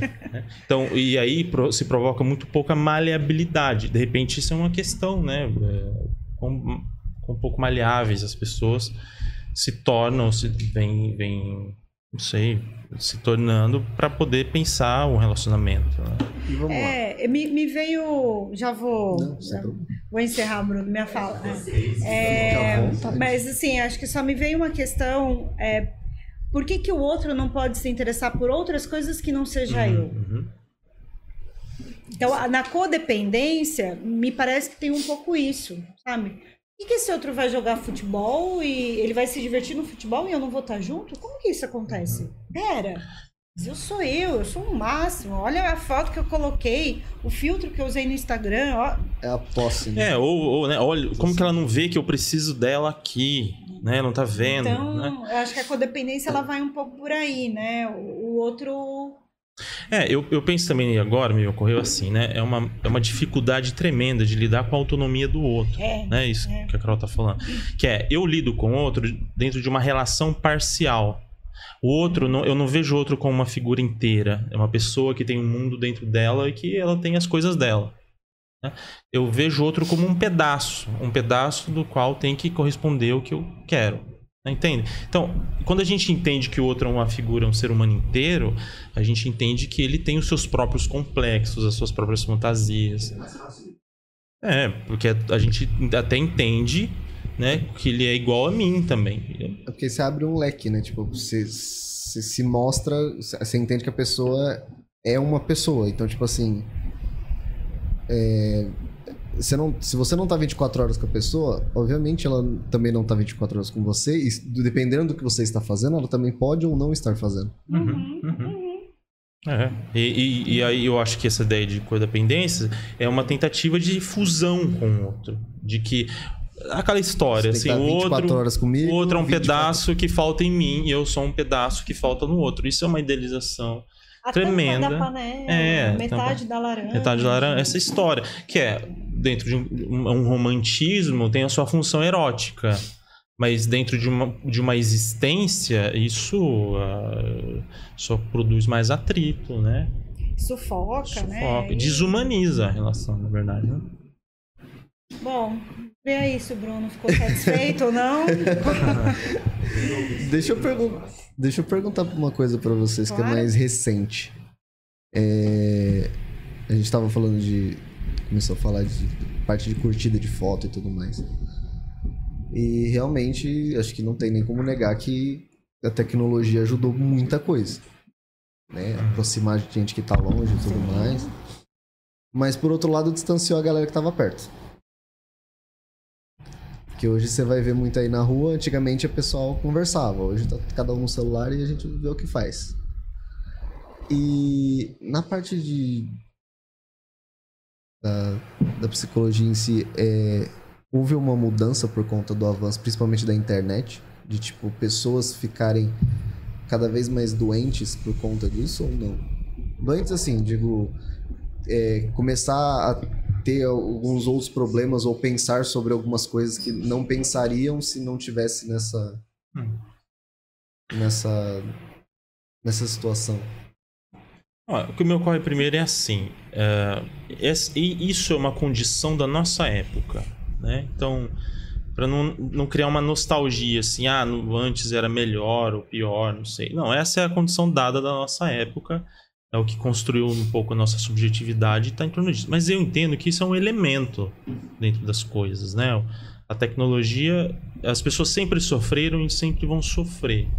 Ainda bem, porque isso mostra a, a humanidade delas, né? Mas é, eu acho que isso provoca é um elemento a mais para provocar ah, o sofrimento da pessoa, entre outros, né? É, assim, você me fez lembrar de uma coisa que eu achei interessante uma vez, que é um diagnóstico que parece que é o novo diagnóstico que até vai estar nos próximos DSMs aí, que é a síndrome de missing out. Eu não sei como traduzir isso.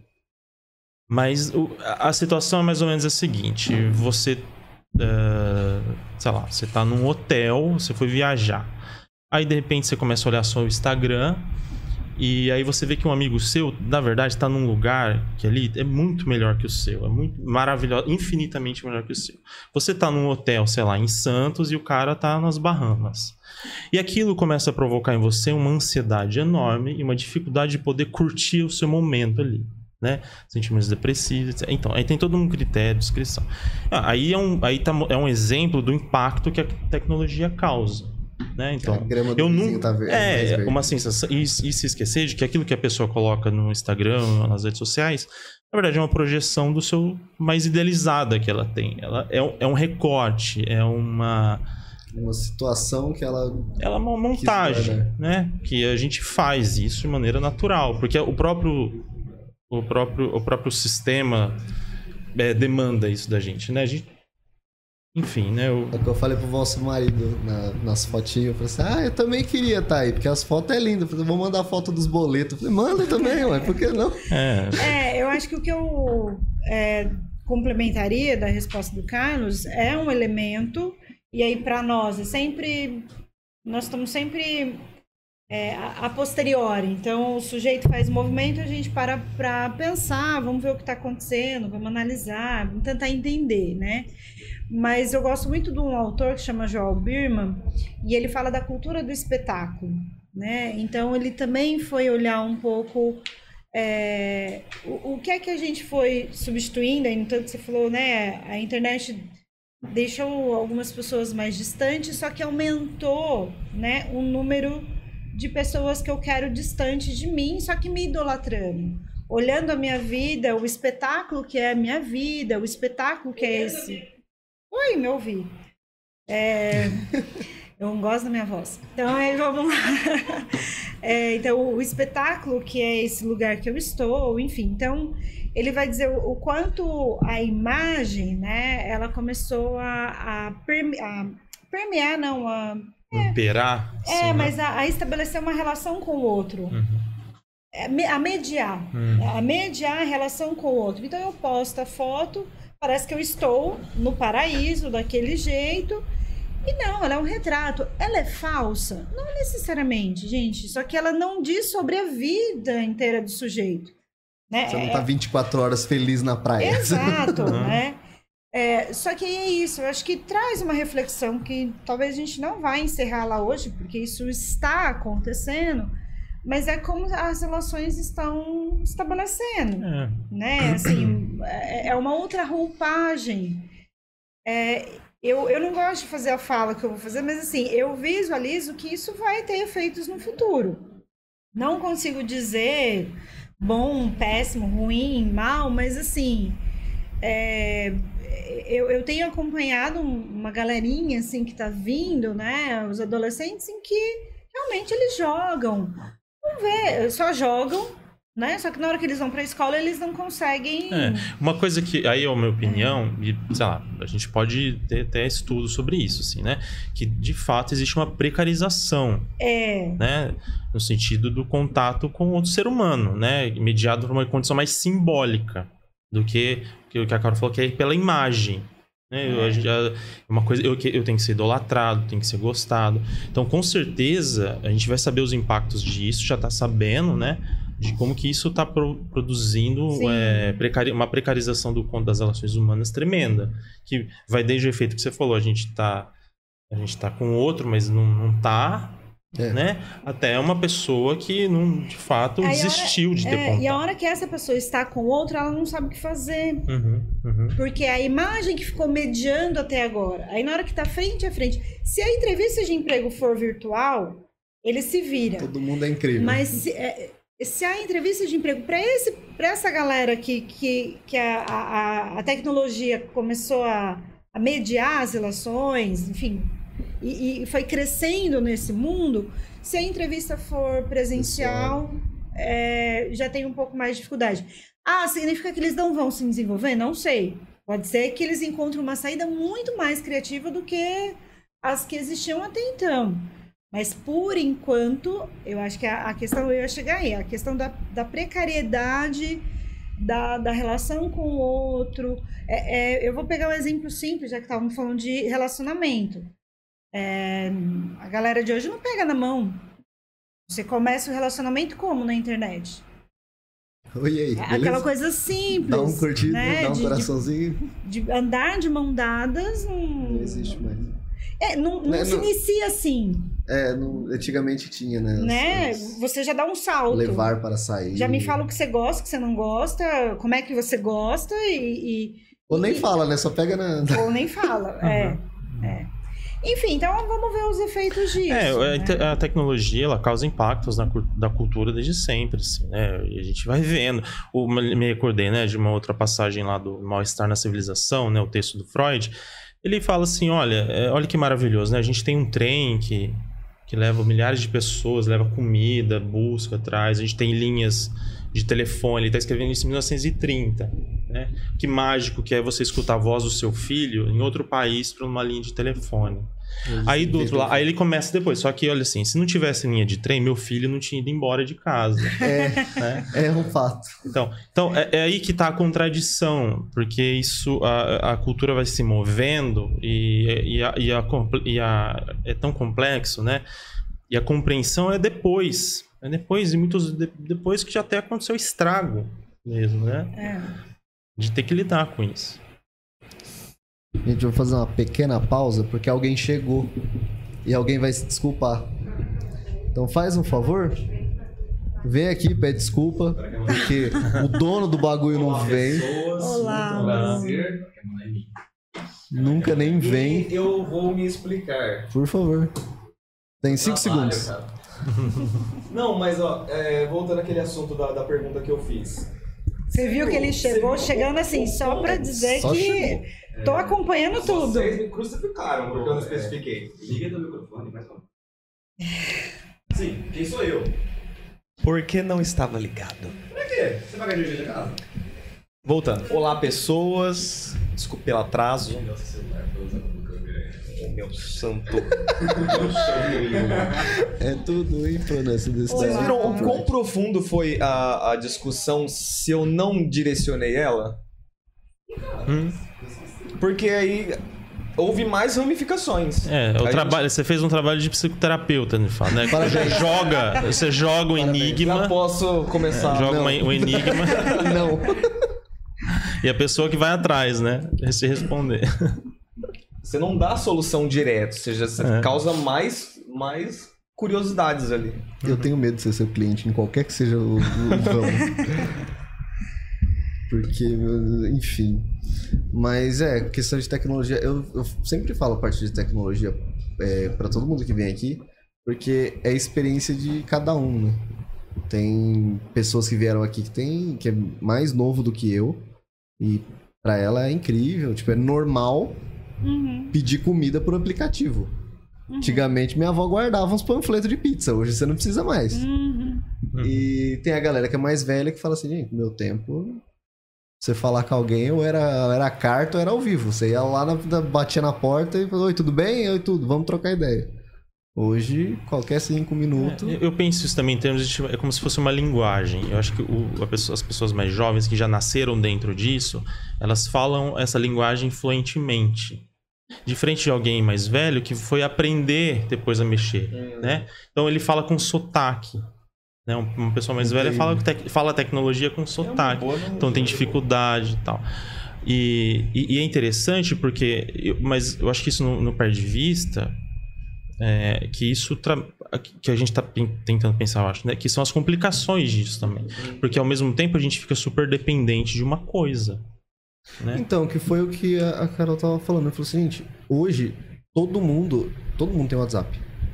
Todo mundo tem alguma, algum aplicativo É o com mensagem instantânea no geral. global atualmente. É. Eu falo WhatsApp, mas enfim, tem outros. É, um dia Tipo, para. É, A gente volta pra pré-história. Não, eu, eu, eu falo, tipo, é, eu faço parte de. é, faço engenharia, né? Parte elétrica. E eu falo hoje, você iniciar uma guerra, é, você puxa a- as usinas da tomada. Resolve. Acabou o mundo. Não, há, há um mês, nem um mês atrás, é, o, o, o Banco do Brasil saiu fora do ar. Não sei se aconteceu, se vocês viram, se alguém Deu tem conta. pânico. Deu pane, então não tinha como tirar é, dinheiro do caixa eletrônico, não tinha como fazer Pix, não tinha como fazer nada. Nada. Pagar conta. Pagar conta, nada. Ficou um dia inteiro assim. Então, é, aí eu fui perceber que todo o meu dinheiro tava ali. Não tinha nenhuma eu reserva. acho que tá um erro isso aí, mas tudo É, aí eu fui percebi o que estava acontecendo. E é interessante que eu vi reclamações de pessoas, assim, eu- eu tô aqui no caixa, não sei aonde, e foi no Brasil inteiro que isso aconteceu. né? Durou, sei lá, 24 horas ou menos. Falei assim, olha como que a gente é extremamente dependente E já disso. causou uma pane. É. Então, é, a, a ideia de que isso é ótimo, é claro, facilita muito a vida. Por outro lado, vai ocultando como que a gente se. A gente vai ficando dependente disso e que não. seja- eu sei que a hora que voltou, a primeira coisa que eu fiz foi pegar um pouco de dinheiro e colocar no outro banco. deixar dinheiro guardado. Todo mundo. Baixa o travesseiro. Mas é, é tipo, eu, eu faço analogia com na época, eu era criança, né? Acabava a luz, beleza, todo mundo pegava a vela, Espera. todo mundo colocava no- na Tinha o sala. que fazer. Hoje acabou a luz, saía nego rua, fica via, falava, E aí, mordendo. vizinho, acabou aí também? Não, acabou aí também. E aí, vizinho? Ficava todo mundo. Todo Aí mundo você falava, vizinho. Só Assim, da minha não, casa todo mundo- com inveja. É, fala assim, não, é que eu apaguei as luzes pra não dar problema pra vocês, tal, eu sei que vocês estão sendo. Não. Mas, tipo, hoje galera acabou a luz cinco minutos, todo mundo tá se mordendo. É. Ou quando o WhatsApp sai, né? Nossa, é- aí, aí baixa o concorrente. Eu acho uma beleza, mas o povo surta. De fato. E é uns minutos de paz que eu tenho quando o WhatsApp cai. Que é grupo, é família. Eu falei, gente. Eu, te- eu falei pra você já. Que menino famosinho. Não, não é famoso. Requisitado. Requis- Requisitado sim. Requisitado. E nem é por pessoas que. Terceiros não, é família mesmo. Eu queria ser requisitado por E aí, mas. próxima. Manda, Volca. Deixa eu conversar por enquanto. Ah, não vou deixar. O menino soltou Você quer umas perguntas pergunta? muito boas hoje. Eu tava. Fiquei, Você quer afunilar sua pergunta, raça? Não, eu, eu achei muito interessante o debate. Eu acho que deu pra Eu acho que respondeu. Funcionou. responder legal. Alguma coisa que nós falamos, respondeu. Uma coisa ele pegou e É. Agora fala exatamente o que a, que a Carol acabou de falar. O que ela falou sobre a sua pergunta. Não, porque as pessoas Eu tô brincando. Volta o vídeo. Ele já ia responder. É, já. não ia. Eu conheço, não ia. O que, cara? Eu acompanho tudo. Mas, enfim, acho que temos mais algumas perguntas. Temos só a questão da clareira. Que, pra onde vocês vão levar? Vocês vão continuar só no Instagram? É uma boa pergunta. Vocês vão... é, eu fiz essa pergunta. Eu fiz essa, já fiz essa pergunta. encerrar. Queria só saber. Se nós vocês temos, nós pretendem. temos algumas ideias, assim, né, de algumas outras lives, enfim. Mas por enquanto vai continuar sendo um canal mesmo Uhum. ali no, no Instagram e. É, publicar textos, É. né, as lives. É, é essa, né? Discu- conversar com pessoas, né? Eu acho que uma ideia interessante. Geralmente a gente foca, né? Pessoas especialistas, assim, né? Colegas, etc. Mas também poder conversar com pessoas Sim.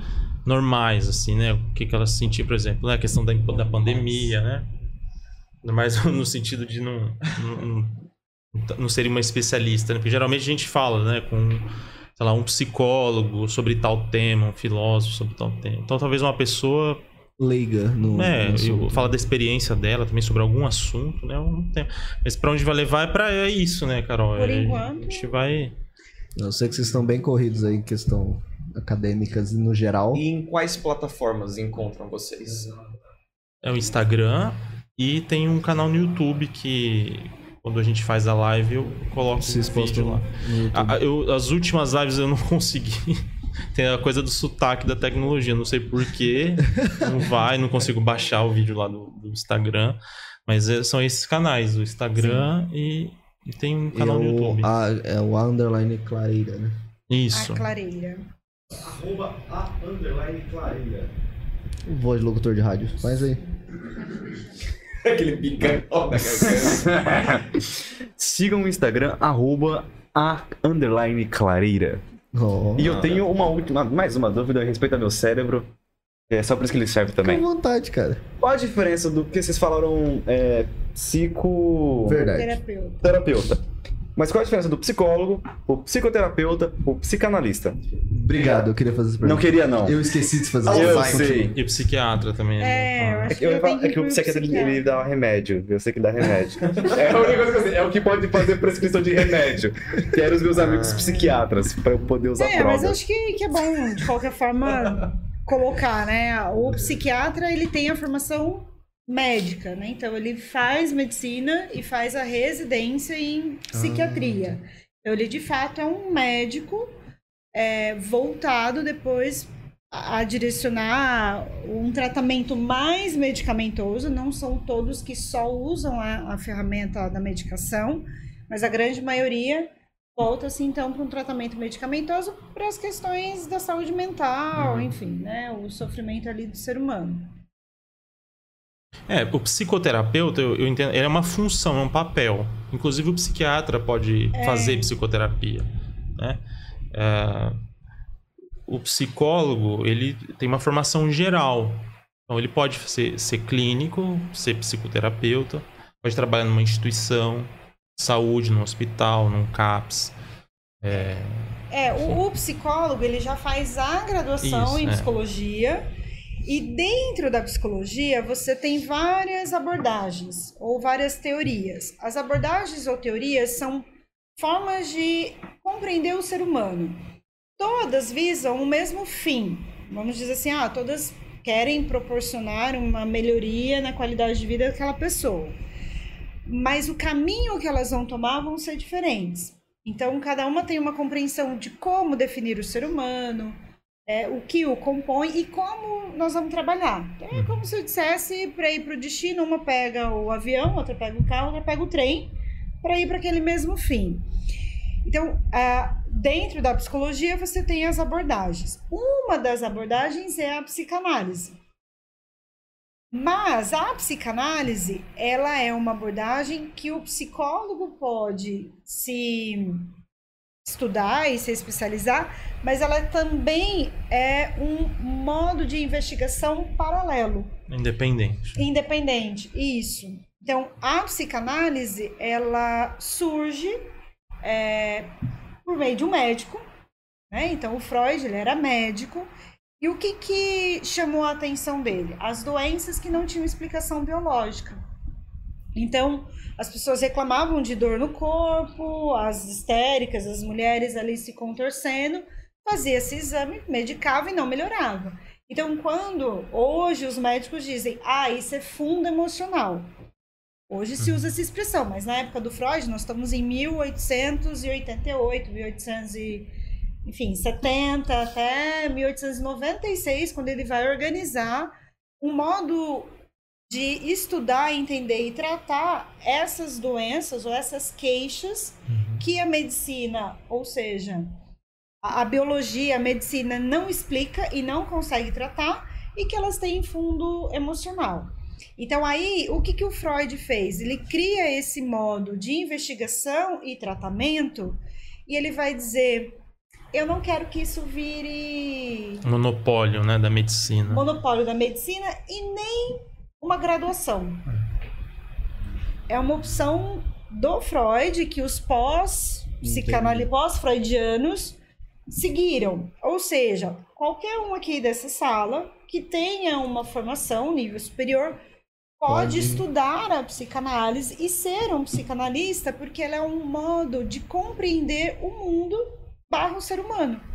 Então, é, hoje, até uns, os psicólogos vão ficar bravos, porque eu me incluo, mas assim, os melhores psicanalistas não são necessariamente psicólogos.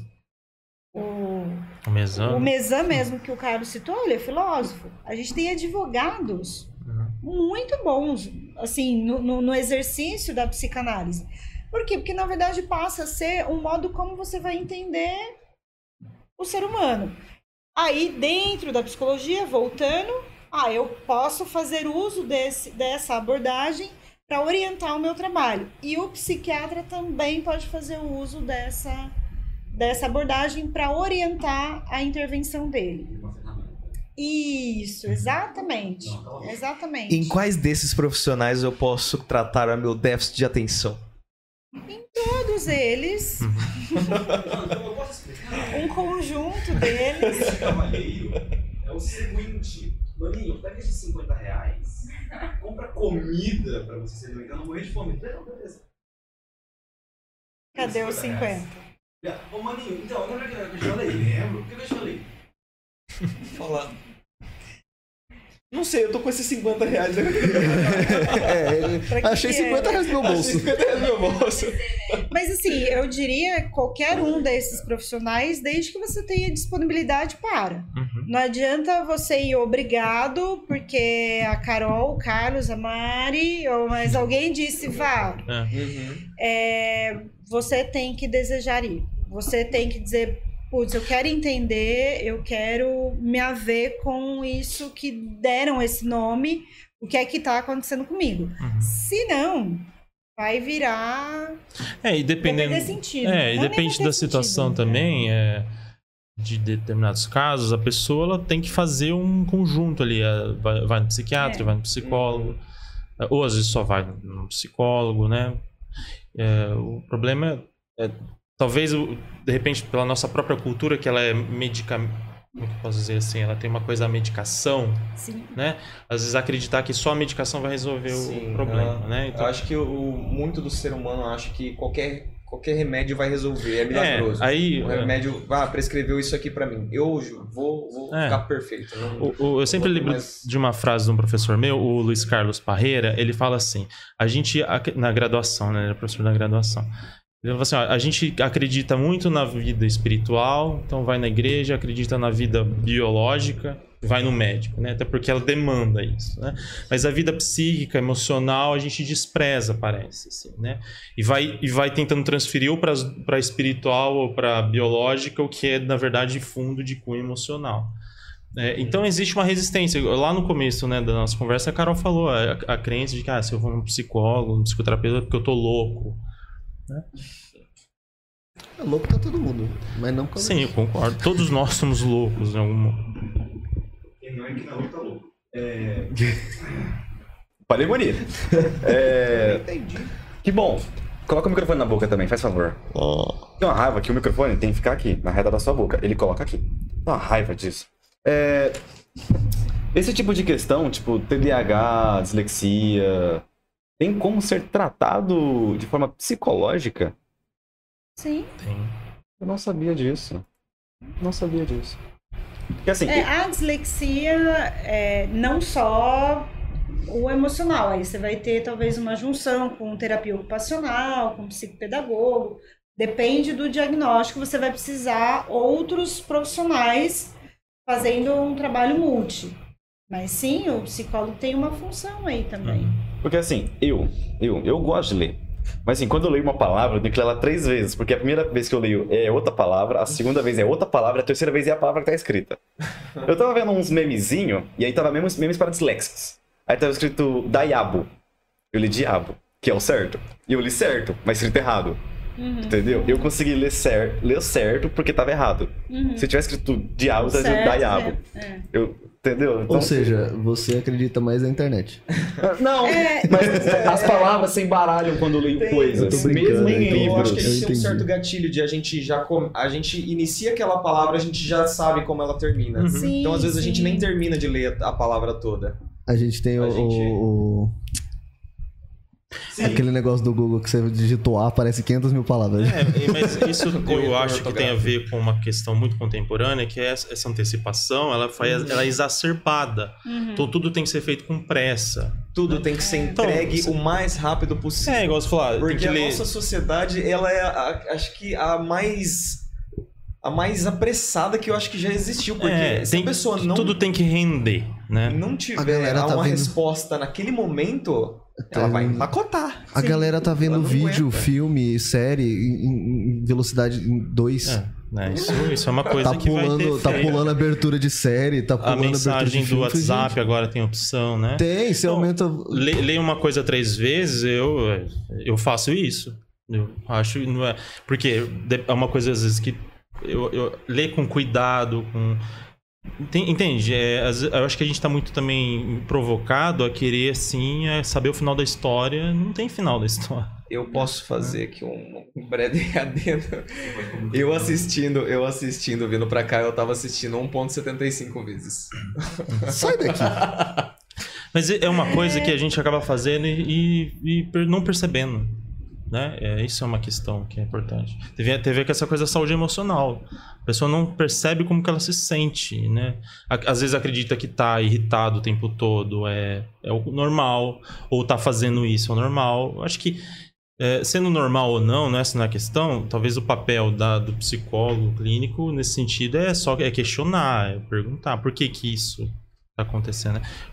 Porque esse tipo de autoobservação, né, de perceber e se dar conta e às vezes se assustar com o que está fazendo, né, é uma saída às vezes para, né? Então, Posso melhorar a, minha, a forma na qual eu leio? Não, não vou prometer nada. suponha que. Deixa eu fazer uma pergunta. Não, Por que que não é tão divulgado esse trabalho? Por que tipo assim, é, é que nem é, os adi... Por exemplo, os advogados, eles não podem se, se autodivulgar pra... porque quem tem, quem já é mais famoso, quem tem mais dinheiro, eles vão meio que sobressair quem tá começando agora. Tem isso também na nesse ramo? Ou Eu não entendi nem o que você falou. a Di- divulgação porque- psicoterapia. É, porque eu acho que não é um assunto muito Hum. popular, porque a gente não vê banner, a gente não vê cartaz, a gente não fala. Mas, ô fala- Bruno, é, tem duas questões aí na tua pergunta. Uma, sim, a gente tem um código de ética que diz a gente não pode fazer uma propaganda fazendo promessas que não vão ser cumpridas. Mas Hum. não é uma profissão, uma área que você vai por causa de um banner. Você vai por indicação ou porque você viu aquela pessoa dando uma entrevista e você gostou do jeito dela, ela me pareceu ética. O psicólogo não é algo que você vai comprar e se você descartar, ou se não gostar, se você descarta. Você vai falar da sua vida. É uma Você coisa não pessoal. vai escolher pelo banner, pela propaganda da, da revista ou por conta do Instagram. Eu sei que hoje, ai meu Deus, eu já falei, né? Tá gravado. Mas eu sei que hoje tem muitos psicólogos com Instagram fazendo propagandas do próprio consultório. Às vezes vai vir uma pessoa Uhum. porque viu e gostou do estilo, mas não é o que vai te trazer muitos pacientes. é algo do íntimo. É, é algo do privado, é algo do particular. E, e você vai em quem você confia. Porque ela se sente mais confortável e expor Sim. a vida pessoal dela. Sim. É igual o médico. Médico, por mais que possa ter algumas propagandas, assim, de clínica, não do médico, eles Uhum. fazem a propaganda da clínica. Sim. Você vai porque alguém te indicou. Se você não gostar, você não volta. Pode ser o melhor médico da cidade. Só ele faz o procedimento. Você vai na cidade vizinha. Então é uma área que, assim, pode até fazer, mas as pessoas, quem eu conheço e que já fizeram propaganda em revista, falaram não dá retorno. Aí você não faz, assim, ainda bem que a pessoa percebeu, porque é isso, não, não é, é é uma escolha por uma outra via. Não é uma, não é uma via de, de, de não é um outdoor. produto, de um- é, não é um produto que Você você, tem vai bater o olho, você vai salivar, ou que você Porque você vai. não tá vendendo uma solução ali. É, né? É, é o contrário. a gente está vendendo a desorganização, É. né? A- É. a- a- lidar com o conflito, lidar com a angústia. Se for falar em venda, né? Entre É, aspas. porque levando Mas- pra esse lado, um outdoor seria uma venda de falar, "Ah, eu tô com um problema. Falar, eu vou ali pra resolver. Até tem, até tem as pessoas te prometendo mil coisas, mas desconfie. Mas é outra área, é outra, outra galera. É uma outra galera. É outra galera. E eu diria desconfie. Não, é uma outra galera. É, eu, eu Desconfia. entendi a sua pergunta também num outro sentido, que é por que, que as pessoas não sabem muito, né? É desse- porque que é. É, É, eu, eu vou aí para aquilo que a gente Conhecimento. tava falando, né? De que talvez existe uma resistência da cultura, né? De poder. ah, de, ten- de entender que o psicólogo é também. É, ir ao médico é a mesma coisa do que ir ao psicólogo. Não Mas é a mesma coisa, né? Mas falado, é, eu né? falo. Porque as, muitas pessoas acham que, tipo, eu não vou pro psicólogo que eu não tô louco. É, essa noção, É. né? Essa noção. né? Exatamente. Mas tá todo mundo louco, principalmente depois de pandemia, pelo amor de Deus. E onde acha vocês? E onde nos acha? Onde acha vocês pra conversar? Segue Além da clareira, aonde? vocês É, na, a clareira. têm Instagram, vocês têm contato, se vocês quiserem deixar contato de, Se uma pessoa se de trabalho, de serviço de vocês, sua, ficam à vontade. com a sua, com a sua pessoa e quer, quer se consultar porque ela tá se sentindo muito louca. Não, não, não. A pessoa pode dar um Google e vai encontrar. É. Estou, Tudo bem. estou por aí. À vontade. Mas a clareira pode seguir a lá. clareira pode, Pode ser seguir, lá. sim. alguém tiver alguma pergunta, alguma coisa, a gente, a gente tenta responder lá também. mas, é, não tem o, o- a- Como é que é? o- A propaganda Não tem, pronta. não é, a, gente, a gente abre porque às vezes vocês A querem deixar alguma coisa, né? mas, pessoal É, de repente a gente de- deixa um cartão aqui. mas aí vocês as redes sabem. sociais Aham. para poder acompanhar o trabalho. É só a mas- clareira mesmo. Só a clareira, a gente Só. segue a clareira, É, é, arroba a a underline. clareira. Nossa senhora. Arroba a underline clareira. E agora a última pergunta pra a vocês, gostaram? Clareira. Ótimo. Sim. Legal. A- a- na verdade, a gente Frio- gosta de da- falar, né? Frio da Então, barriga. para nós não, não é. E eu acho que é sempre bom, assim, esses espaços. Até porque eu falo, enfim, para os meus alunos, enfim, para profissionais. Eu acho que a, a psicologia ela também tem o preconceito que ela tem pelos, pela postura dos próprios psicólogos. Uhum. né? Então, assim, ah, psicólogo é coisa pra louco, ah, eu não vou lá. Por que que não é? Porque tem muitas pessoas que já fizeram muitos trabalhos hum, Duvidosos. duvidosos, obrigado pela palavra. Então, assim, eu acho que o- é também nossa função poder desmistificar e dizer, vá, mas vá num profissional também que tem uma indicação, que tem uma ética. Foi uma vez, não se sentiu confortável, Uhum. não fica, Uhum. gente. Tem outros profissionais, até você encontrar alguém. Mas é isso, eu acho que é, é é um espaço que a gente pode também ir construindo, É, né? a gente sai da torre de marfim, né? A coisa acadêmica. A gente tá sempre assim, é, é, ou conversando com pares, com grupos de estudo, né? E eu acho que aqui é uma coisa para ampliar mesmo, né? É, então, pra ciência gente é sempre muito bacana. É legal. Acho que poder ir Ele- colocando. ele quer né, fazer mais uma questões- pergunta. É, eu vi, eu vi, é que eu tô fingindo que eu tô Falei, ignorando. ignora. Só ignora, pelo amor de Deus. É, mas é isso, acho que é sempre um espaço bacana pra gente poder, de fato, poder falar de uma profissão que, que assim, tem alguns preconceitos. Então, acho que é bem bacana. Diga. É isso que o cliente ele não ele se sente. Ele não se sentiu à vontade de contar, por ser o primeiro contato dele com a profissão. Não tem problema. A gente vai captar isso. Você vai um pouco pelas bordas e aí a gente vai ter tempo. Volta na outra semana, fala só um pouco, volta na outra, fala mais um pouquinho. Quando vai passar um ano e aí ele pode se tratar. Tudo bem. Sim, De pouquinho é, em não, pouquinho chega lá. é, é comum. Eu entendo a tua pergunta aí de fato. Não é todo mundo que chega e. "Ah".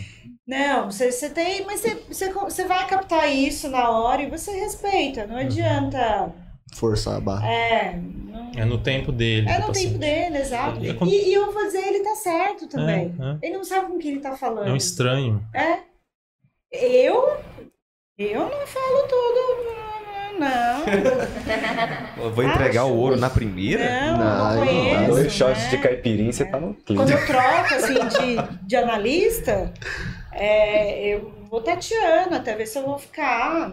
Até hoje, coitada, ela deve sofrer, que eu não falo tudo, mas assim, é, é, eu, acho, eu acho até saudável. Vou ser bem, bem sincera, assim, eu acho até saudável. Mas não significa que quem fala muita coisa na, no- na primeira sessão está falando O que ponto- precisa, né? É, O ponto principal. não, não vamos nos enganar, só porque a pessoa falou os 99 minutos, porque ela até passou do tempo dela, ela disse, nossa, não. O ponto X às vezes vai aparecer depois que o vínculo está criado, que a confiança está estabelecida, e eu acho isso saudável. Uhum. Não tem nada de errado. Joia. Já deu? Ah, hoje não, até por enquanto hoje não. Talvez saindo daqui a gente, a gente vai conversar. Fica constrangido aí, cala a boca. Não tô constrangido, eu tô. Droga. Enfim, eu não tô perplexo. Mas é isso, gente. Então é Queremos isso. agradecer. Obrigado, né, Carlos? foi muito Nós legal. que pelo convite, inclusive. pelo espaço. Legal o projeto de vocês. E fiquem à vontade pra Parabenizar se um dia quiserem voltar. A gente vai entrar em contato muitas vezes ainda. Principalmente pra consultar a galera. Não, tô ótimo. Esse aí, esse aí, na real, esse aí eu acho que eu vou internar. Não, vou nem, não vai nem pra psicólogo. Mas muito obrigado Valeu, pelo, valeu. pelo tempinho. Eu sei que vocês estão meio corridos. E eu só vou agradecer de novo. Aliás, você tá aqui, trabalha um pouquinho. Agradece a galera aí que tá com nós. Obrigado a vocês que estão acompanhando a gente na, no YouTube. Se vocês puderem, dá uma força também na plataforma Twitch, que a gente tá conseguindo monetizar melhor lá. É, a gente também, a gente, nós também temos a nossa página do Facebook, temos o Instagram e para vocês que perderam algum pedacinho da live, tem os, o- a live na íntegra no YouTube. Temos os cortes no, no mesmo canal no YouTube, para você que, que, que quer uma parte mais interessante do vídeo. Vai ter lá separadinho. E a galera que é de encontrar 2021 e não tem tempo, tem- tá no Spotify também. Spotify, Google Podcast e Anchor. Saúde. Maravilha, se cuidem. obrigado, gente. Obrigado a galera do Fome. Obrigado, Thiago. O cupom ainda tá ativo. Tá valendo aí 15%. E obrigado a Playvotu pela divulgação. Até semana que vem. Obrigadão, gente.